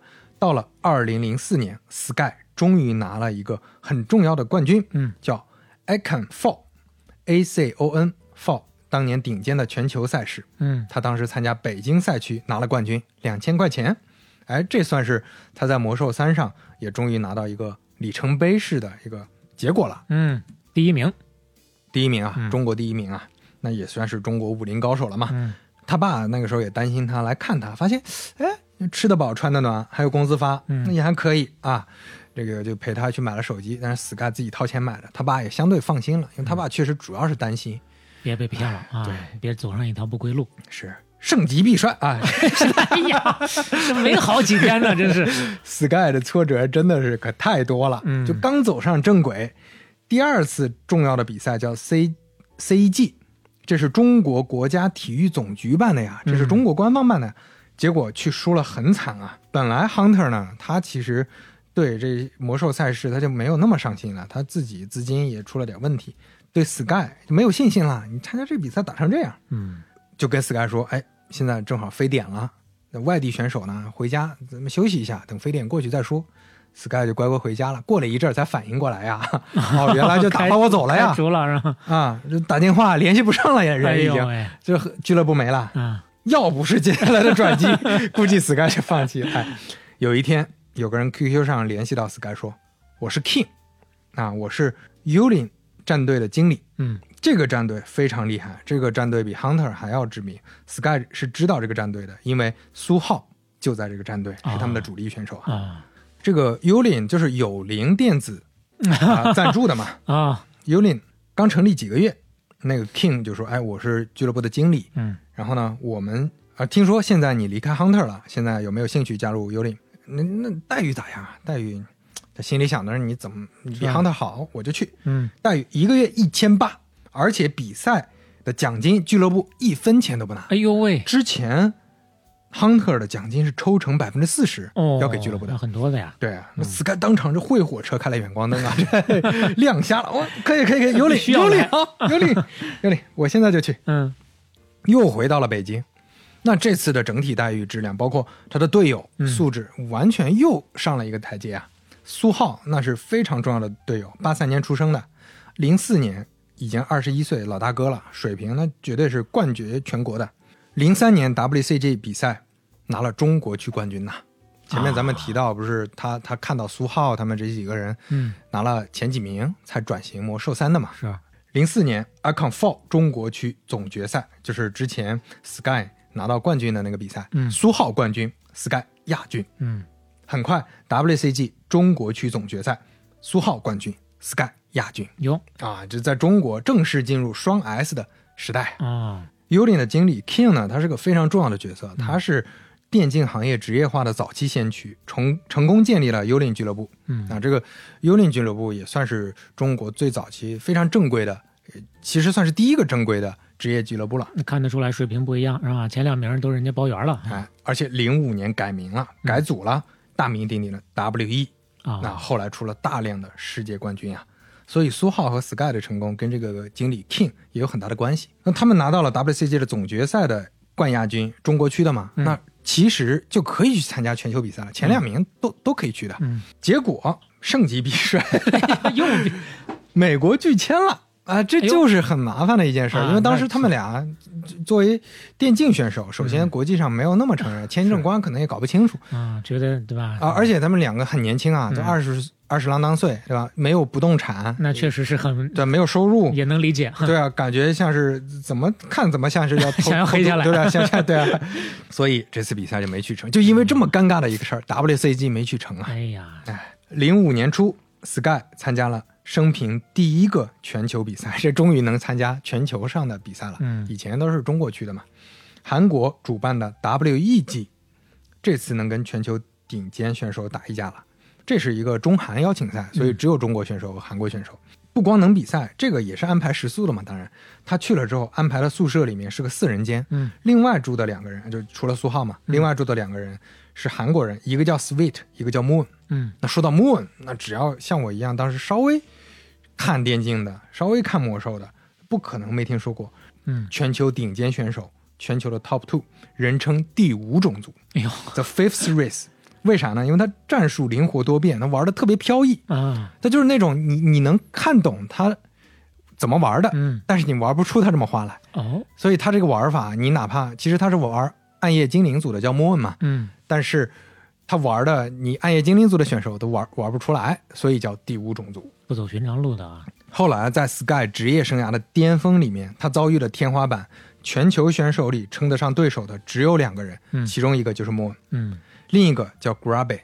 Grabe 呢是2004年的 WCG 冠军，也就是他没参加成功的那一年的冠军。真名曼努埃尔·申克赫伊岑，哎呦我天哪，荷兰人啊，欧洲选手，兽族选手，嗯。世界冠军是拿到手软，拿了大量的世界冠军。Moon 呢，跟他是齐名的，但是莫恩的世界冠军拿的很少，包括莫恩在呃生涯里面 WCG 就没拿过冠军，哦 就就老是大型比赛就各种要么爆冷输给黑马选手，要么就嗯各种意外吧。呃，飘逸但不稳定，所以 g r a b y 的粉丝就老吐槽说：“你你们那个莫恩对吧？有没有冠军？”但是嗯，莫恩每次碰到 Grabe 都能打赢 Grabe，所以莫恩的粉丝就说：“那你们这冠军多呀，你们打不过我们呢。啊，这样子啊所以他们俩就被称为木瓜大战，莫恩和 Grabe。啊，这么木瓜大战，这是当年的 Top Two 啊，嗯这绝对就是宗师中的宗师啊！这全球他俩基本上是包揽各种赛事和顶级比赛的这个这个头部的，反正打谁都能赢的那种感觉。那所以对零五年初去住一个宿舍，这个 moon 那就是我的天花板啊！我跟他住一宿舍，哎呦这感觉不胜荣幸啊！嗯，那另外一个舍友 Sweet 也不是小角色，他是韩国四大鬼王之一，鬼王都是玩不死族的。哦，所以叫鬼王。韩国有四个顶级选手，Sweet、Fove、Lucifer 和 Ghostop，他们也是全球各种比赛拿到手软。这四个人，Sky 自己其实很讨厌打四大鬼王，因为他打不死族，打得很难受，他很恶心。对，对于人族来说，容易被压制，头疼的很。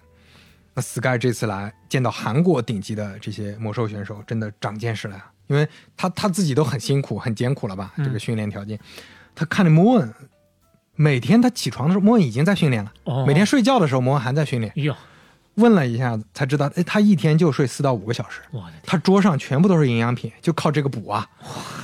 对，这就是让我想起那个《海贼王》的作者尾田，对吧？尾田一天也就睡四五个小时啊哎，这多少年如一日的这么画呀。超级卷了，但这次比赛呢，跟往常一样啊，Sky 只要第一次参加的比赛 都不可能拿到好名次。中国选手呢也没有夺冠，前两名都是韩国选手，Sky 拿了第三名，啊，这勉强可以吧？那这次出国呢，还有一个事儿让 Sky 吃了定心丸，就是他爸妈对他格外放心了。哦，你们这公司还组织你们出国了，啊、虽然虽然也是玩游戏，但是这出国总感觉是个长脸的事儿嘛，对吧？总归能相信他了，彻底的。那至少不是骗子嘛。嗯，回到中国，Ulin 被美国公司 IGE 注资改组成 WE，WE 的意思就是 World Elite 世界精英，嗯 这这么起了这么个名。WE 总部呢也搬到了上海，Sky 继续到那儿训练。在这段时间呢，有专业的训练环境，有职业的比赛打，算是完善了自己集大成者的战术。用中期召唤兽王压制，双神秘圣地生产男巫女巫减速和魔法攻击对抗重甲，然后呢加上造塔 rush，这我就跟听天书一样啊，这是。这没玩过的确实比较天书了。嗯这是专门针对兽族的战术，因为啊之前人族打兽族一直抬不起头来，就一直打不过。但是这个战术效果每次都特别好，甚至后来成了全球人族争相模仿的打法，哦就人族选手都在用这个打法。嗯，这个战术出现之后，Sky 在魔兽战网上打兽族胜率能到百分之九十，就用这个战术百分之九十就哦非常稳，就只要用这个战术就能赢。接下来，Sky 终于要晴空一鹤，排云上了。有五月十五号，Icon Five 中国区冠军；六月五号，Icon Five 全球总决赛冠军啊，终于拿第一个全球冠军了。六月十号，ESWC 中国区冠军；六月二十一号，WCG 成都分赛区冠军。那这个时候，Sky 每次参加比赛，比赛现场有人认出来了，嗯哎，合个影，签个名。哎，这是 Sky 发现哦，可以形象了啊！这基本上算是他在中国区，嗯，已经是非常闻名了，那紫禁之巅了已经。WCG 成都分赛区冠军，这是在成都嘛？但是在中国区，他后来参加决赛还不是冠军，冠军是谁呢？还是苏浩。嗯，这也是他第三年中国区的冠军了，他连连三连冠了中国区。哇，亚军呢也不是 Sky，是小 T 啊。前面提到了十三岁打败打败顶级选手的那个天才少年 Sky 是季军。然后这一年 WCG 能去参加总决赛的仨名额，嗯，所以 Sky 也是擦边进的。他跟苏浩、小 T 三个人去参加 WCG 总决赛，而且他们三个选手差异还挺明显的。你看，像苏浩和小 T 都是天赋型的选手，大家对他们是寄予厚望。Sky 就感觉就是小镇做题家选手，就就是很艰苦、很不容易、很很刻苦的感觉不太一样。这个比赛呢是在新加坡，三人一块坐飞机直奔决赛。到了现场，他们本来觉得新加坡嘛，那可能是客场，但是发现现场有很多新加坡中国留学生啊，在喊在喊加油，让 Sky 感觉哎这不错啊，主场体验了又。先是小组赛，小组赛呢，Sky 发现木瓜里面的 Moon 没在，了解了一下，Moon 在韩国区就被淘汰了，就他老是这样。然后这一次呢，Grabe 是在的，不巧啊，就跟 Grabe 分在了一组，所以算是死亡之组了。哎呀，这压力太大了。哎，但是呢，Grabe 是兽组啊。打兽组前面说了，Sky 是专业的呀，啊啊，这个 Sky 的那个 Rush 流啊，箭塔一造起来，Sky 就觉得放心了，因为箭塔那是最重要的一步，造起来箭塔赢了，Grabe 打出了 GG，嗯，GG 呢就呃不熟悉的朋友解释一下，就是认输的意思，就是 Good game，你玩的好啊，我认输了，这是一个礼仪，投资认负，对，就是一般选手大家打比赛，哪怕日常打比赛都是 GG。那就是你玩的好，嗯，这么仪式一下。当然也有一些顶级选手不是那么讲礼仪的，比如说有一个人族选手叫 Toad，啊，这个 Toad 呢每次都是很没有风度，就直接退游戏。都突然你看他退出游戏了，也不打积极，也是认输了啊。对对，这这这种是比较少见。嗯，当时 Sky 赢了古拉贝，在全球的关注之下一举成名。这套行云流水的打兽族的战术，嗯，之后就被叫做 Sky 流。啊，Sky 一波流，这个 Sky 流那真的是后面多少年啊？就是古拉贝据说十几年后还在研究怎么打 Sky 流，就是 Sky 流都能到官方新版本要削弱 Sky 流的程度，因为不然兽族没法打了。是，那 Sky 流也能看出 Sky 的性格，嗯，就是他不是很会骚操作，他不是那种出奇制胜，就突然有一个什么啊，我我偷你什么东西，或者造一些意想不到的兵种，他就是很稳的明着打。他出的这些东西，别人一看就知道 Sky 流，但是拿你没办法。阳谋啊，因为你就是很稳，没有破绽。这是 Sky 成千上万局的游戏里面练出来的细节啊，你就是打不过。那 Sky 打败了 Grabe，现场已经非常嗨了，大家发现我中国选手能打赢世界的顶级啊，顶级选手，而且 Grabe 那是上一届的冠军啊，它是一个很重要的象征啊。Sky 那很顺利，小组出线，嗯，淘汰赛期间呢也非常稳，进入了四强赛。到这个阶段呢，其实小 T 不太顺利，十五强的比赛就输给了 Four。哎呦，Four 是四大鬼王之一啊，嗯，而且就是把莫文在韩国老家淘汰完，没让莫文来的那个，哦，他这一年也是巅峰。哟，今年这是把小 T 也淘汰了啊，苏浩也止步十六强，哟，也也被淘汰了，这都没有队友了，孤军作战了，独苗了呀，嗯这中国全村的希望了。压力就更大了，而且关键是什么呀？他虽然小组赛打败了古尔贝，嗯，但小组赛古尔贝没被淘汰呀，古尔贝第二名出现了啊啊！那现在四强里面古尔贝还在呀，虽然前面你赢了他这一局，你还能不能再赢？那古尔贝还是古尔贝啊！啊，半决赛的对手就是人族的 Todd，就刚才说的脾气不好的那个，经常气急败坏，而且他经常他他这个人没有风度在哪儿呢？他有的时候输了，他是耍耍赖，他说这不是你水平高，这是你运气好，你这是你捡了个道具好，这次是我网速卡了，这次是什么？他老这样。呃，据说后来在一个重要的比赛里，Todd 跟 Moon 打，Moon 为了羞辱他、教训他，嗯，把他的农民召唤过来，嗯，因为他是呃那个 Moon 是暗猎精灵族嘛，嗯，把你人族的农民过来。造人族的建筑，用人族的兵种去虐你，我就恶心你！哎呦喂！当时 Todd 被打的很难受了，没话说。哎，Sky 这次打 Todd 也非常稳，把 Todd 打败了。嗯，结果回头一看，决赛打谁？不是古拉贝啊，古拉贝又输了，另一个人淘汰了。嗯，那个人叫 Short Round，那是一个精灵族选手，美国的，这也是他当年的巅峰。嗯哇，Sky 就有点恍惚了，哇，打到决赛了呀！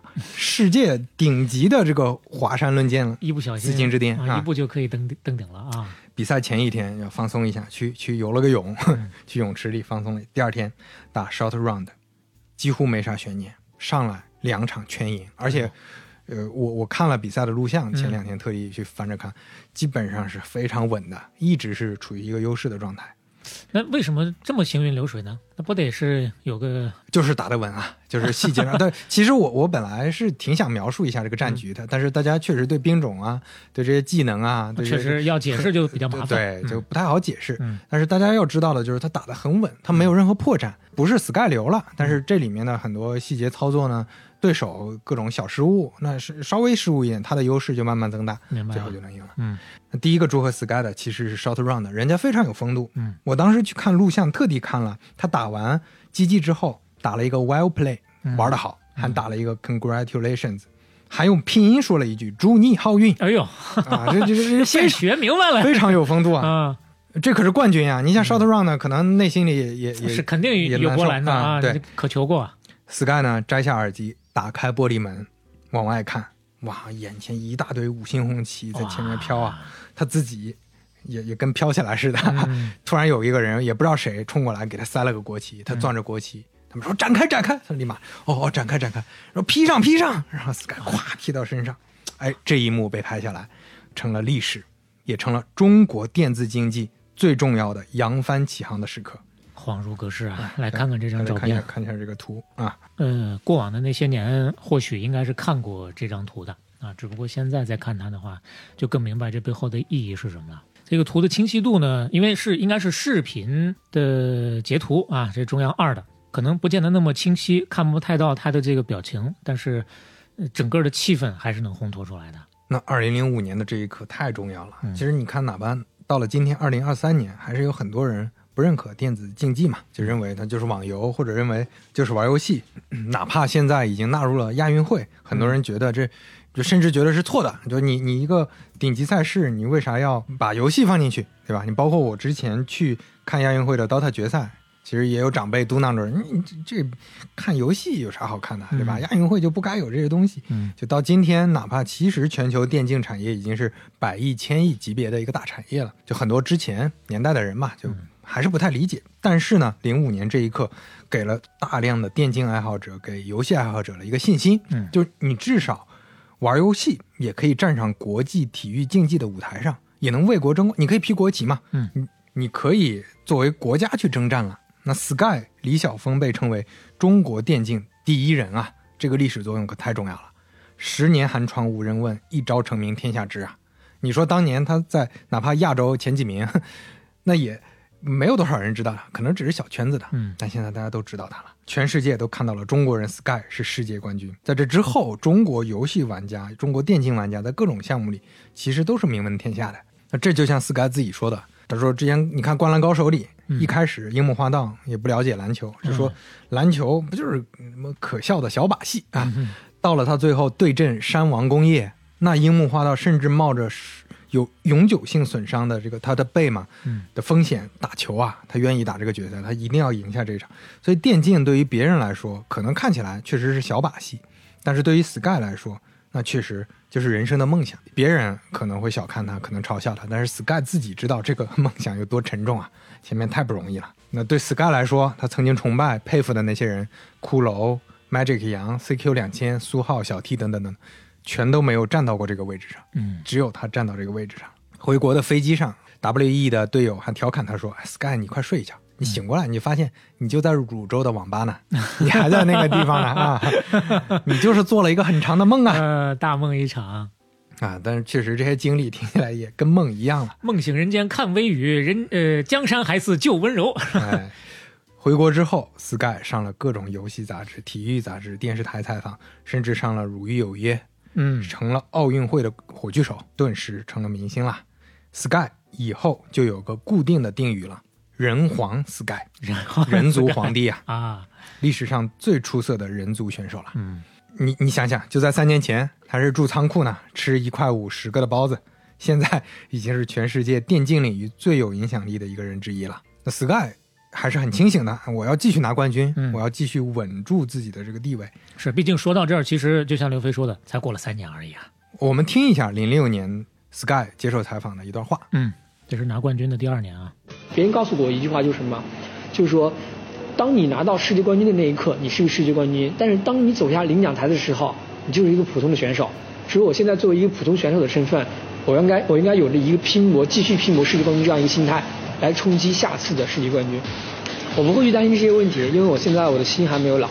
当我老的那一刻，我才会去担心。哎，真的是太皮实了啊！你哪怕是到了这一步，没有任何那种如如释重负之后，就已经垂垂老矣的感觉啊，还继续能拼。那这之后呢？Sky 再接再厉，参加了2006年在意大利蒙扎。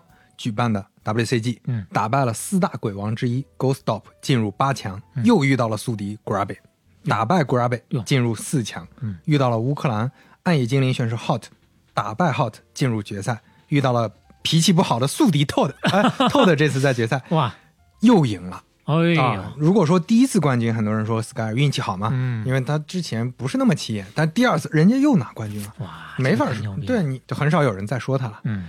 这是 WCG 历史上第一个卫冕冠军，之前其实是有过拿两个冠军，但不是连着拿，哎，他是第一个卫冕冠军呐。二零零七年 WCG 在美国举办，这次终于拿到签证了，让去了。Sky 再次参加，目标是要拿到 WCG 历史上第一个三连冠呐。嗯，第一轮遇到了宿敌 Grabe，第一轮第一轮就是 Grabe 打败，一路过关斩将。在 WCG 里遇到了世界双雄的莫文，莫文这次也在，又把莫文打败。你说莫文有多多倒霉？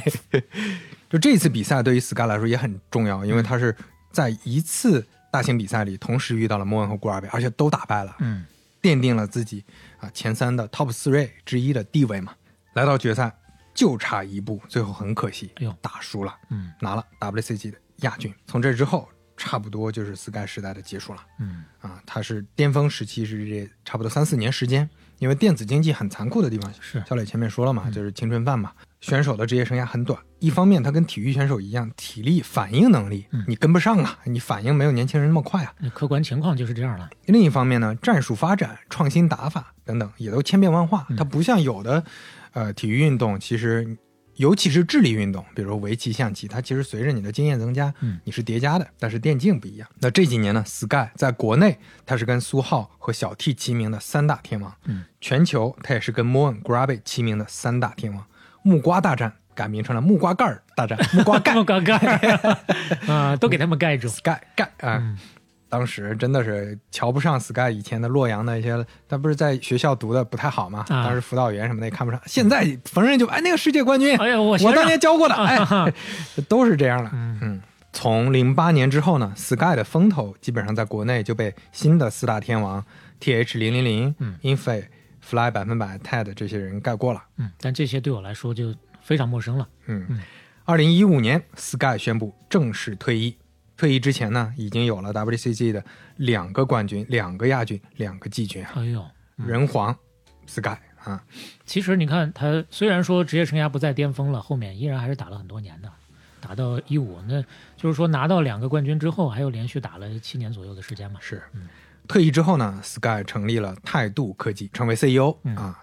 汪思聪作为电竞爱好者，还投资了一些。有，它主要的产品呢是智能鼠标。嗯，那说实话呢，没有特别成功，因为我们日常也，呃，没太听说过这个品牌嘛。嗯嗯。但是 Sky 这个名字呢，几乎就是一代一代中国电竞爱好者，包括我们现在看到的全球最好的那些中国顶尖的职业选手心里的神呐。就是一个标杆，永远的挂在那个地方。对，大家都是看到当年 Sky 夺了世界冠军成长起来的呀。啊，像 Sky 这样的故事还有很多，比如说八九年出生。差点去上海广电电子学校学当焊工的 邹以天哦。啊，后来加入 eHome，成为中国 DOTA 历史上第一个十冠王，十冠王，几乎所有的他不是连续拿同一个比赛的十十年啊，他是拿了十个重要比赛全拿下了，全是冠军。嚯，他的 ID 很好记，是数字八二零，嗯。啊，巴老板。自己做队长的时候，为了团队，他牺牲自己。他其实是玩一号位的，嗯，但是他把一号位让给别人，自己做辅助，嗯。但是哪怕他做辅助，也变成了全球顶尖的辅助。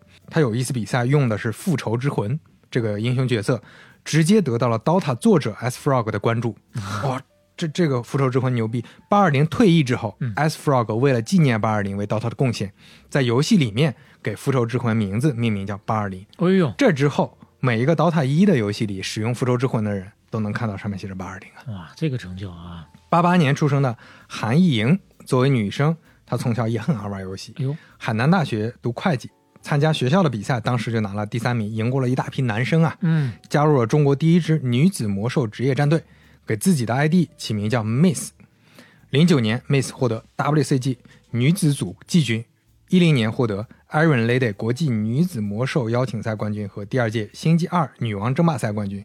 一二年加入韩国女子战队，获得 Davina。中国星际二女王赛冠军，获得第一届和第二届星际二女王争霸赛冠军，成了这段时间全球最顶尖的女子电竞选手，被称为电竞女王 Miss，厉害了。八七年出生的武生，高中在上海育才，大学考进了浙大呀。嗯，那浙大呀，浙大大呃，上海育才也是顶尖的高中了。嗯，大学还没毕业就进入了 eHome，跟顶尖选手一块儿拿下了国内。PGL 啊，GOA 啊，WCG 啊，G 联赛、ACG 等等各种比赛的冠军。武生的 ID 也很好记，也是数字武生二零零九。除了自己是顶尖选手之外，零九还组建了专业的 DOTA 俱乐部 SGTY，拿到了历史上中国第一个 DOTA 的世界冠军。SGTY 拿到了贵州一个老干妈竞争对手的赞助，叫老干爹 所以 SGTY 改名老干爹，老干爹战队。这个也是非常文明的一个战队了。老干爹到今天为止依然是国内最好的 DOTA 战队之一。嗯，今年老干爹又要代表中国去参加全球最顶尖的 DOTA 比赛 TR 邀请赛了啊！这几天正在比赛呢。老干爹目前战况非常好，一一局都没输过。哎呦，一骑绝尘呐！中国这次只有两个代表团嗯参加。现在如果你看那个老干爹，他的名字 LGD，LGD 之前面还有一个简写，嗯，PSG。因为他跟 PSG 合并了，PSG 是什么呢？PSG 是巴黎圣日耳曼，巴黎圣日耳曼，哎，大家说 这不是足球队吗？足球队吗？嗯，对，PSG 就是那个足球队的电竞分部。哦，竞技体育不分家呀，这是。所以五升零九呢，它对整个电竞圈的影响也很大，因为包括当时大家也说，不光差生玩电竞，不是说呃学学习不行才玩电竞的，而是你。这是一个爱好，你也能玩电竞，而包括那个他做商业化的运作，他做商业模式做的都很好，所以老干爹战队到现在一直是顶尖的战队嘛。他们这些传奇的故事，其实你都能看到 Sky 故事的影子。嗯，那对于 Sky 的故事，肯定有不同的听友有不同的感受啊。有的听友估计会觉得啊，这不老老实实听爸妈的，非要玩游戏啊。啊，有这么觉得的，不会听我们的节目的。啊，包括可能有一个观点。我我我们自己也会有这种感受，就是你运气好是 Sky，但运气不好呢，你可能是是是怎么办，对吧？那这确实也很现实。是，我对 Sky 这段故事的理解呢，是 Sky 玩游戏玩到荒废学业，甚至有时候还要偷东西，这肯定都是不对的。嗯，但是 Sky 喜欢游戏，而且能把游戏当成梦想去追求，这跟大部分玩游戏的人可是不一样了。嗯，就能这么耐心，那么刻苦。我们前面说了他怎么玩的嘛，是他其实已经不是把这个当成玩了啊，也非常艰苦，非常奋斗。才拿到最后的这个成绩，包括前面也说他一直不是很有天赋，他就是在各种无数的比赛里面，不管怎么大怎么输，他都非常有韧性，非常有韧性，继续学习成长，一步一步走到后来的位置。那我们举个例子，比如说 Sky 喜欢的可能是星际争霸、魔兽争霸，但如果另一个人喜欢的是围棋，那从小荒废学业下围棋，嗯，最后琢磨围棋成为大师和没有成为大师，大家会怎么看？是对吧？这是值得思考的。对，或者另一个人特别喜欢卡巴迪。啊，也是从小 荒废学业，后来成了世界顶级卡巴迪选手，或者没成卡巴迪选手。嗯，大家你知道卡巴迪是吧？哎，知道。对，卡巴迪这次亚运会我特地去看了，也是通过亚运会确实又科普了一波人，非常有趣啊！你去看了现场啊？我没看现场，也是看的直播，非常有趣，是印度的一个呃竞技项目是哈。所以说，能把自己的爱好坚持下去，能吃苦，能做出成绩，在各行各业都是不容易的。你要说是不是运气成分？肯定有运气嘛。你看 Sky，他爸妈支持，他有很多朋友帮助，也有很多机缘巧合。前面说了，每一次没有转机的话，他可能就是当个医生了。但总之还是想表达，不要觉得是是游戏就就不行，嗯，或者说是游戏就一定是怎么怎么怎么样，对吧？咱们还是就事论事。前面说到爸妈，我们看一段他爸妈的采访视频，我找到一段还挺有意思的。终于可以见见这位父亲啊，这究竟是一个什么样的形象？传统的话，那个的话都是风俗的话，都是勤劳劳动，是吧？劳动赚钱，劳动那个，你要你玩去赚钱，好像是一种不是走的正道呀，是吧？哎，这好像道路不一样。哎，当家长的话，当老父母的话，把他设计好的话，叫他去走了，不是他，好像是你要不不按我这个你设计这个思路走的话，那你都有点站在那个啥的话，大逆不道了，是吧？中国的封建啊，这好，你这孩子很不听话，让你是让你搞啥，你说搞搞一不错，是吧？你为啥我有啥不搞？可是那李小红的话，他的话，他有自己的思路。因为我以前都是我的母亲都是这这样教育我的，所以说我教育子女们也是这种方式，会使用使棍子会打他一部分，就那他还是好好的这样走，反正是也打着我也不吭气，不吭气讲，都是内心逆反心理特强，都是这种孩子。是的，啊，是有时把你逼急了，那就是好揍他一顿。确实挺像朴朴实的北方家。哎呀，这太朴实了，特别是会有很多给到他母亲的特写。你就看他母亲的整个的接受采访的那种感觉、那种表情，即使他已经是这么名满天下的一个电竞选手了啊，可以看得出来，在面对镜头的时候还是非常的紧张。但是这份紧张恰恰就显示出千千万万个中国。这老百姓的家庭的一个常态。这儿我觉得我们还是得稍微翻译一下，因为我们是山东人，可能听河南话还行，是吧？对，很多我我我看这个视频的弹幕也。很多人也听不懂，大概意思就是他爸在表达说，啊，就我们这个接受的教育还是说靠勤劳致富啊，一些认知，对一些传统的认知。没想到玩也能赚钱，玩也能玩出这个名堂。他妈的意思就是，你让我教孩子，那就是不服就拿棍棍子打呀，对，就得打，就得教育，就得什么。这个孩子很逆反的，但他有自己的想法。就你看这这点，我觉得就是他们又在传统里面又相对开明的一面，就他们知道孩子有自己的想法。就愿意让孩子去试，这也是他爸每次都愿意掏出三百块钱的这个很重要的地方。嗯，对，就反正我我见到的大部分家庭基本上。就宁愿打断腿，我也不可能让你出这个家门了。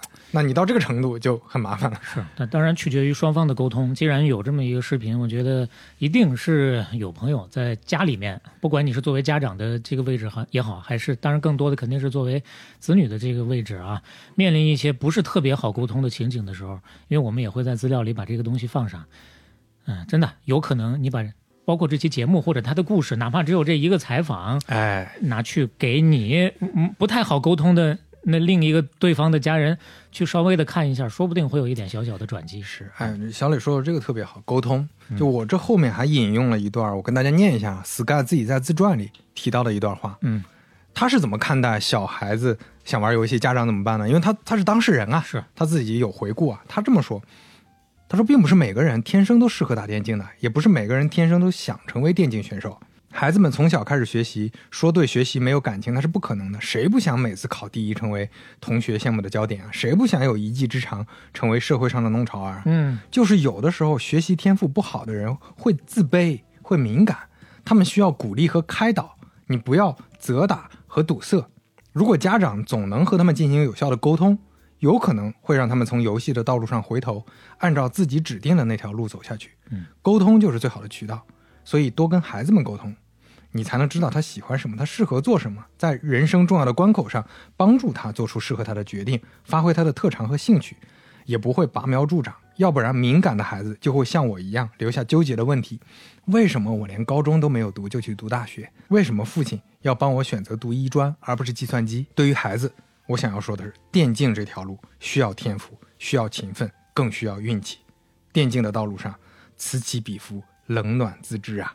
能做一个爱好者，在台下看风景也挺好。嗯，哎呀，他还是有很很清晰的认知的，很语重心长的。特别是站在这个位置，这是啊，确实很非常有必要，非常中肯啊。是。说到这个，有一个经常被提到的有意思的事儿，就是一个母亲，她的孩子呀。特别喜欢玩游戏，他说我要当职业电竞选手，我我以后就干这个。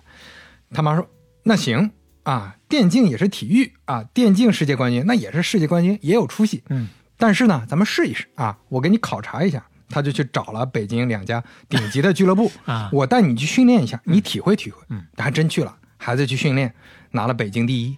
哎呦，但是死活不干了，我太累了，我靠，当选手这么累，我还上学，上学轻松多了，上学轻松多了，一天十二个小时停不下来啊，我这跟跟上上跟上跟跟关监狱一样啊。试过之后就知道学习还是真香啊。对，这个母亲叫邓亚萍啊。哎呦，嗯嗯，所以你看，这个教育和沟通真的很重要啊。是。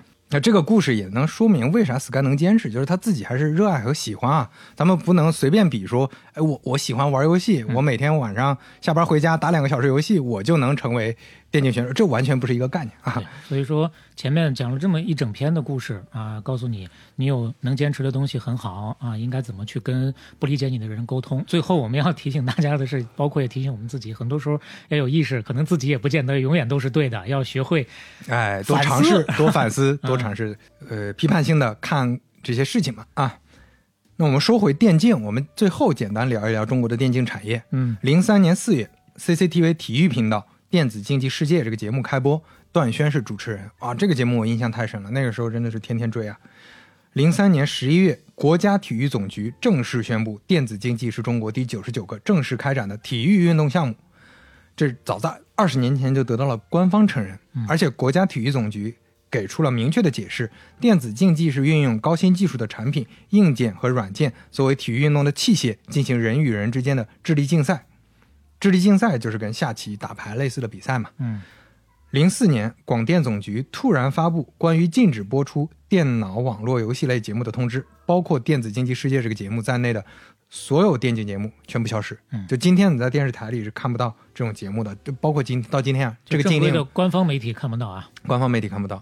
当然，好了好在后来媒介形式发生了变化嘛，其他的媒介基本上就不存在这个问题了。零四年四月。全国电子竞技运动会 （CEG） 开办，这是对标 WCG 的全国赛事。零五年四月，WE 成立，就前面提到 Sky 的俱乐部，被认为是中国电子竞技历史上第一个专业化的职业俱乐部。同年，Sky 获得 WCG 冠军。零九年十一月，WCG 全球总决赛在中国成都举办，你能承办了，说明你这个国家的这个电竞的水平提升了起来了啊。但零八到一零年差不多算是电竞寒冬了，因为遇到了金融危机。本身这个电竞赛事就跟赞助商很有关系，品牌方都撤资了，嗯，那就很难办起来了。一零年，英雄联盟成为主流的电竞游戏，WE 战队继续发挥超常，拿着各种各样的世界冠军，拿到手软。同年，更重要的事情成立了，大魔王腾讯 成立了腾讯游戏竞技平台 TGA。嗯，腾讯虽然在游戏行业啊一直有各种诟病吧，各种负面的评价。说实话，他在电竞方面还是公认的功不可没。嗯，他真正把中国电竞扶到了职业化的水平。LPL 英雄联盟职业联赛在二零一三年诞生，王者荣耀职业联赛二零一六年诞生，都成为中国电竞最重要的赛事。二零一一年，DOTA 二游戏发布，TI 邀请赛就刚才提到老干爹战队今年又去参加的那个，嗯，它成了全球奖金最高的比赛。二零零一年第一年的冠军就能拿走一百万美元啊！一万美元啊！美元。嗯，二零一四年冠军能拿走五百万美元。嗯，二零一六年冠军能拿到一千万美元。嚯！中国的队伍在第一届 eHome 就拿了亚军，但是接下来第二届王思聪他的 IG 战队拿了冠军，第四届 Newbie 战队拿了冠军，第六届 Wings 战队拿了冠军。其中二零一二年第二届王思聪的 IG 夺冠，CCTV 一还进行了报道，中央电视台给出了肯定啊。就比较可惜，第六届之后，中国 DOTA 战队就再也没拿过冠军了。嗯，再下一次中国 DOTA 战队拿到全球性比赛的冠军，也就是亚运会了。哎呀，就前阵子了，也是有起起伏伏呀。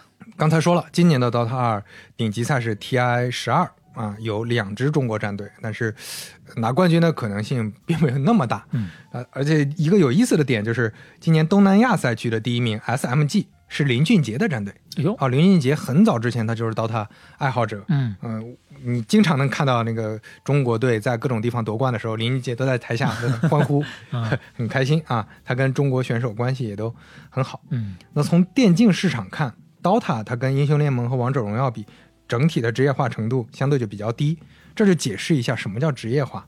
最重要的就是职业化的比赛，日常有比赛可以打。而且日常有比赛可以看，嗯，我们前面说了，Sky 当年遭遇的那个境况就是偶尔遇到比赛能拿钱，没有比赛就完了，就吃不上饭了，那是一个很不健康的状态。嗯，DOTA 其实就有点这个状态，因为 TI 邀请赛虽然奖金给的很多，但是它日常的比赛看的人就比较少，它没有形成这个逻辑，导致所有的战队只要组 DOTA 战队，目标全都是参加那一个比赛，那这中间就会出现各种各样的问题，它日常不练啊。你比如说像足球、篮球，嗯，大部分都形成职业化了。我们日常大家都都会看的，看 NBA，嗯，火箭队、灰熊队，每场比赛基本上都跟着追着看。嗯，那总的来说呢，在整个电子竞技的全球排行里面，中国一直还是排得上的。包括关注电竞产业的也有很多商人啊、名人，除了刚才提到的王思聪啊、林俊杰啊，包括体操王子李宁，他也收购了一个电竞俱乐部。何鸿燊的儿子何猷君，嗯，也投资了一个战队。周杰伦。也收购了一个战队等等，电竞俱乐部背后也能看到各种啊苏宁啊、阿迪啊、华硕啊等等大公司的名字。这儿展开说就太多了，我们不多讲了啊。对电子竞技呢，官方的态度其实从十年前开始一直都是非常正面的。这儿有一段话写的特别好：传统观念中，体育应该是人与人的强对抗，肌肉突起，汗如雨下，但也不尽然。围棋不靠肌肉，靠头脑，对抗性并没有减弱。台球呢，不用。汗如雨下，但丁俊晖从来就是体育明星。嗯，电子竞技与围棋、台球有点类似，鼠标键盘是他的球杆，互联网是他的棋盘，而屏幕上跳动的画面就是他的黑白子和红球彩球。选手用鼠标键盘指挥着互联网上的虚拟形象，与对手指挥的虚拟形象经过一定规则进行竞技，它考验手眼协同、反应速度、策略和计算能力。同样，只有更快、更高、更强的人才能取胜。这是写在哪儿的呢？人民日报。嗯，啊，这已经是最高规格了。包括说到这儿，我们其实很多电竞文化也在影响我们的日常。比如“补刀”，“补刀”这个词儿，其实过去用的最多的就是类似 DOTA 的游戏里面，你打小兵的最后一下，打人的最后一下，那叫补刀嘛。嗯，现在变成常用语，“菜菜鸡互啄”。哦，这个词儿出现在是一三年的一次 DOTA 比赛里。打的两边都打的太差了，就是评论大家都说这是菜鸡互啄，有点印象啊。最开始火起来的时候，对，包括六六六六六六也是电竞直播里比较常用的。六指的是麻溜啊，你这个利落，动作利落，快点啊，这个好溜啊，他玩的这个很溜啊啊，所以就六六六，最后就变成一个称赞喝彩了啊。Y Y D S 啊，这也是电竞直播里出现的，原来是用来形容英雄联盟选手乌兹的简自豪。说这个简自豪是永远的神，嗯。啊，今年永远的神参加比赛拿了个铜牌，还在比赛？亚运会，他是中国代表团啊，哦，是电竞唯一一个铜牌，其他全是金牌，这个比较尴尬。英雄联盟战队已经被嘲讽的不行了，这本来也是冲着金牌去的，当然啊，当然都是冲着金牌去的，那只拿了铜牌嘛，四金看一铜嘛，四金看一铜，哎呦，光听这个局面就觉得脸上臊得慌。那电竞量化一下，它是多大的市场呢？嗯，二零零二年的一份统计显示，中国电竞大概是一千五百七十九亿的市场，用户规模五亿人次了，而且是粘性很强的市场。嗯，百分之七十四的用户他关注电竞已经超过三年了，百分之五十的用户每天都会看电竞内容。哇，年轻人现在日常，你包括王者荣耀，其实每天都在看，在玩啊。对，亚运会当中，电竞比赛也是最贵的项目。一千块钱一张票，嗯，也是唯一需要抽签的比赛项目。我能抽中那个决赛，我的运气简直炸了，已经非常非常好了啊！观众非常多，嗯，包括在二零二二年，全国各地都已经在开展电子竞技的扶持项目，建设电竞城市。杭州就是典型。二零二二年十一月，发布了关于推进新时代杭州动漫游戏和电竞产业高质量发展的若干意见。嗯，那电竞市场怎么分呢？大概分三块，一块是比赛本身。看比赛、赞助收入等等，这个好理解。嗯，第二块是直播，也就是直播里面的广告打赏等等。第三块是延伸市场，比如说陪练啊、周边啊等等。这三块加起来接近四百亿。那前面说了不是一千五五六百亿嘛？那剩下的一千多亿是游戏本身创造的收益。包括跟世界比呢，中国也是电竞第一大国啊，没没没，就是遥遥领先，人数的摆在这个地方了。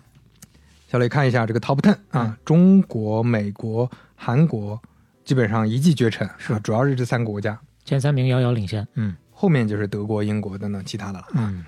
嗯，最后说点啥呢？就还是那句话啊，游戏当然有不好的一方面，今天也不一定是说电竞一定就是好的，Sky 一切都是对的，是，但到今天了，我们都要认识到，游戏不光是随便玩玩，它本身也是一种智力竞赛，嗯，能创造巨大的经济收益，有很多正向的价值。电竞选手呢，也是值得尊敬的运动员，他也不是玩游戏的小孩子啊。包括如果实在理解不了，咱们也尽量不去嘲笑和讽刺别人啊，对吧？大家相互理解，做到这点，我觉得也就够了。是。嗯，关于游戏啊，关于电竞啊，我觉得今天刘飞已经说的非常的全面了啊。那我个人的感受，如果说跳出游戏来说的话，今天这个故事其实还是怎么说呢？非常好的一个励志模板，就让我们知道，很多时候做很多事儿，其实不必一定要讲奇谋。虽然前面我们很多期的节目也都在说，运气一定是离不开的，但是这个大的前提是你脚踏实地的去堆细节，你把每一步的细节做好，才会。有更大概率的出现最后的你拿成绩的那一刻。我记得木心先生曾经说过啊，关于天才，他有一个论断，说不早熟不是天才，但天才一定要晚成才好。天才你都得晚成才好。那我们作为大多数的，咱说实话，就是平头老百姓，那更加要踏踏实实的。嗯，你如果走一步就看着一百步以外的事情的话，那可能永远到不了那个地方。虽然还是说起来有点鸡汤。另外呢，其实很羡慕。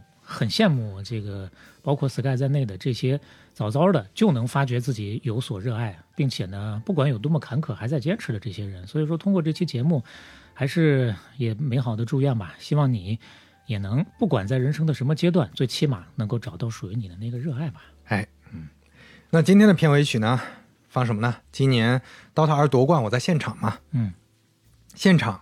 在他们呃结束的时候放的那首歌。啊，那确实今年大家都说亚运会很会选歌嘛，嗯，这次选的歌也特别好。这首歌虽然有点俗气，但是你看歌词儿啊，啊 确实有点俗气，但歌词儿句句都是在写 Sky 啊，哎呦，太合适了。啊！来自南征北战的骄傲的少年，代入一下吧，一边回忆他的故事，一边听这首歌，一边呢可能想想自己曾经走过来的，也有跟他类似的一些道路，一边回忆，一边别忘了我们的。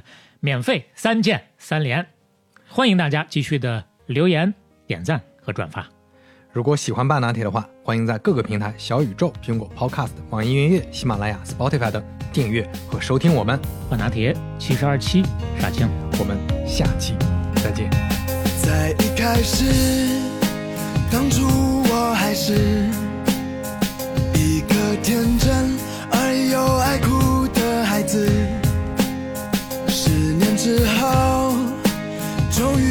才明白，只要全力以赴，就无所谓失败。转眼间，一切都已改变，新的起点，新的世界就在眼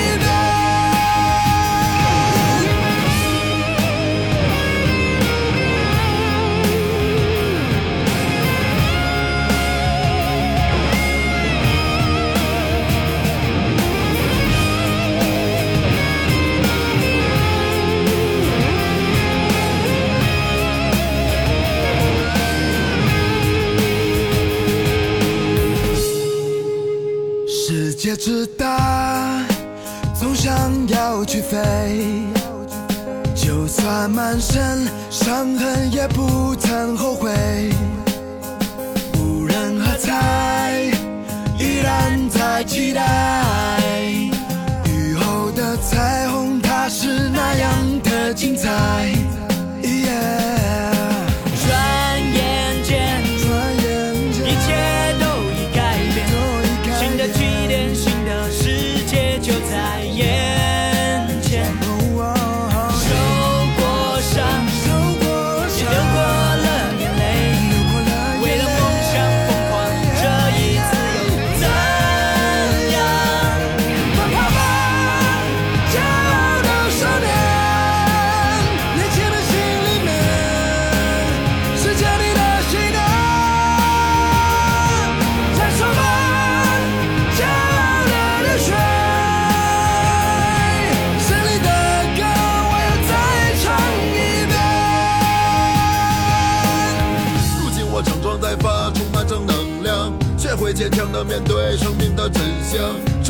失败不是用结果去衡量，挫折和磨难只会让我变得更强。经受过屈辱和嘲笑，那又怎样？胜利的使命仍然背负在我身上。年轻的旋律多么自由而奔放，放飞你的心，勇敢大声唱。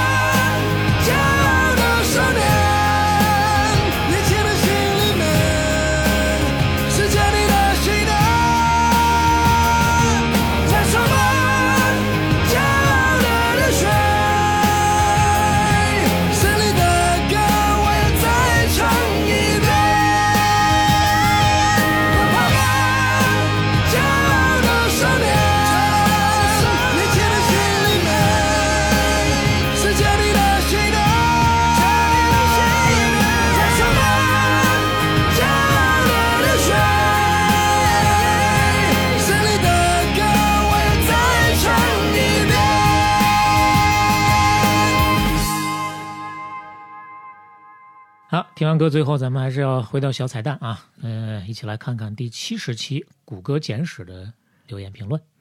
首先呢，是这个 Liam Up。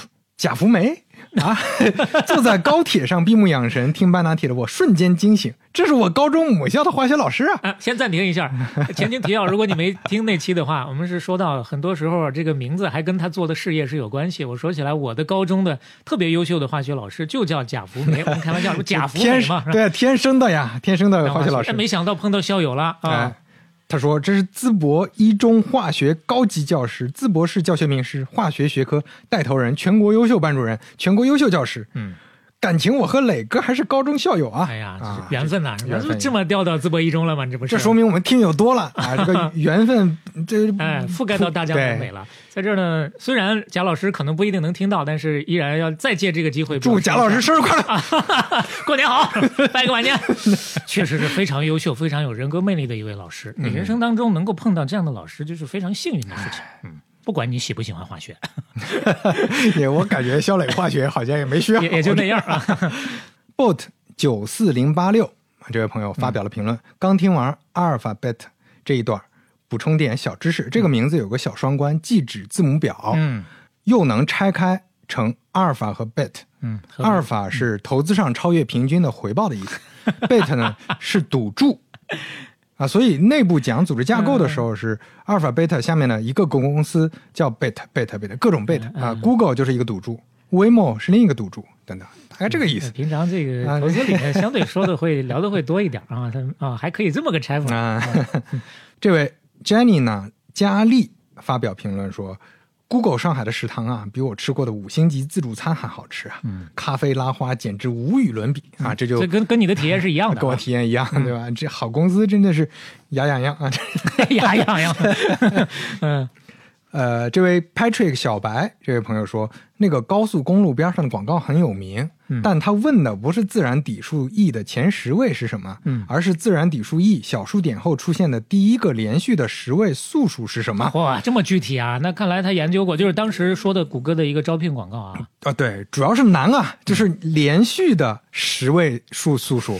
这个就确实比较难，我我之前确 确实确实是误会了。嗯，我记得那个查的时候没仔细看，我我当时还在想这自然底数的前十位不是随便一查就查到了吗？是是。但是你要算连续的十个都是素数的，这个十第一个出现的这连续十位的数，那就很难算了。那反正我是已经是整不明白了这事儿。那今天就简单念到这儿了。嗯，好，谢谢所有朋友们的留言，欢迎大家继续参与。我们拜拜。Thank you.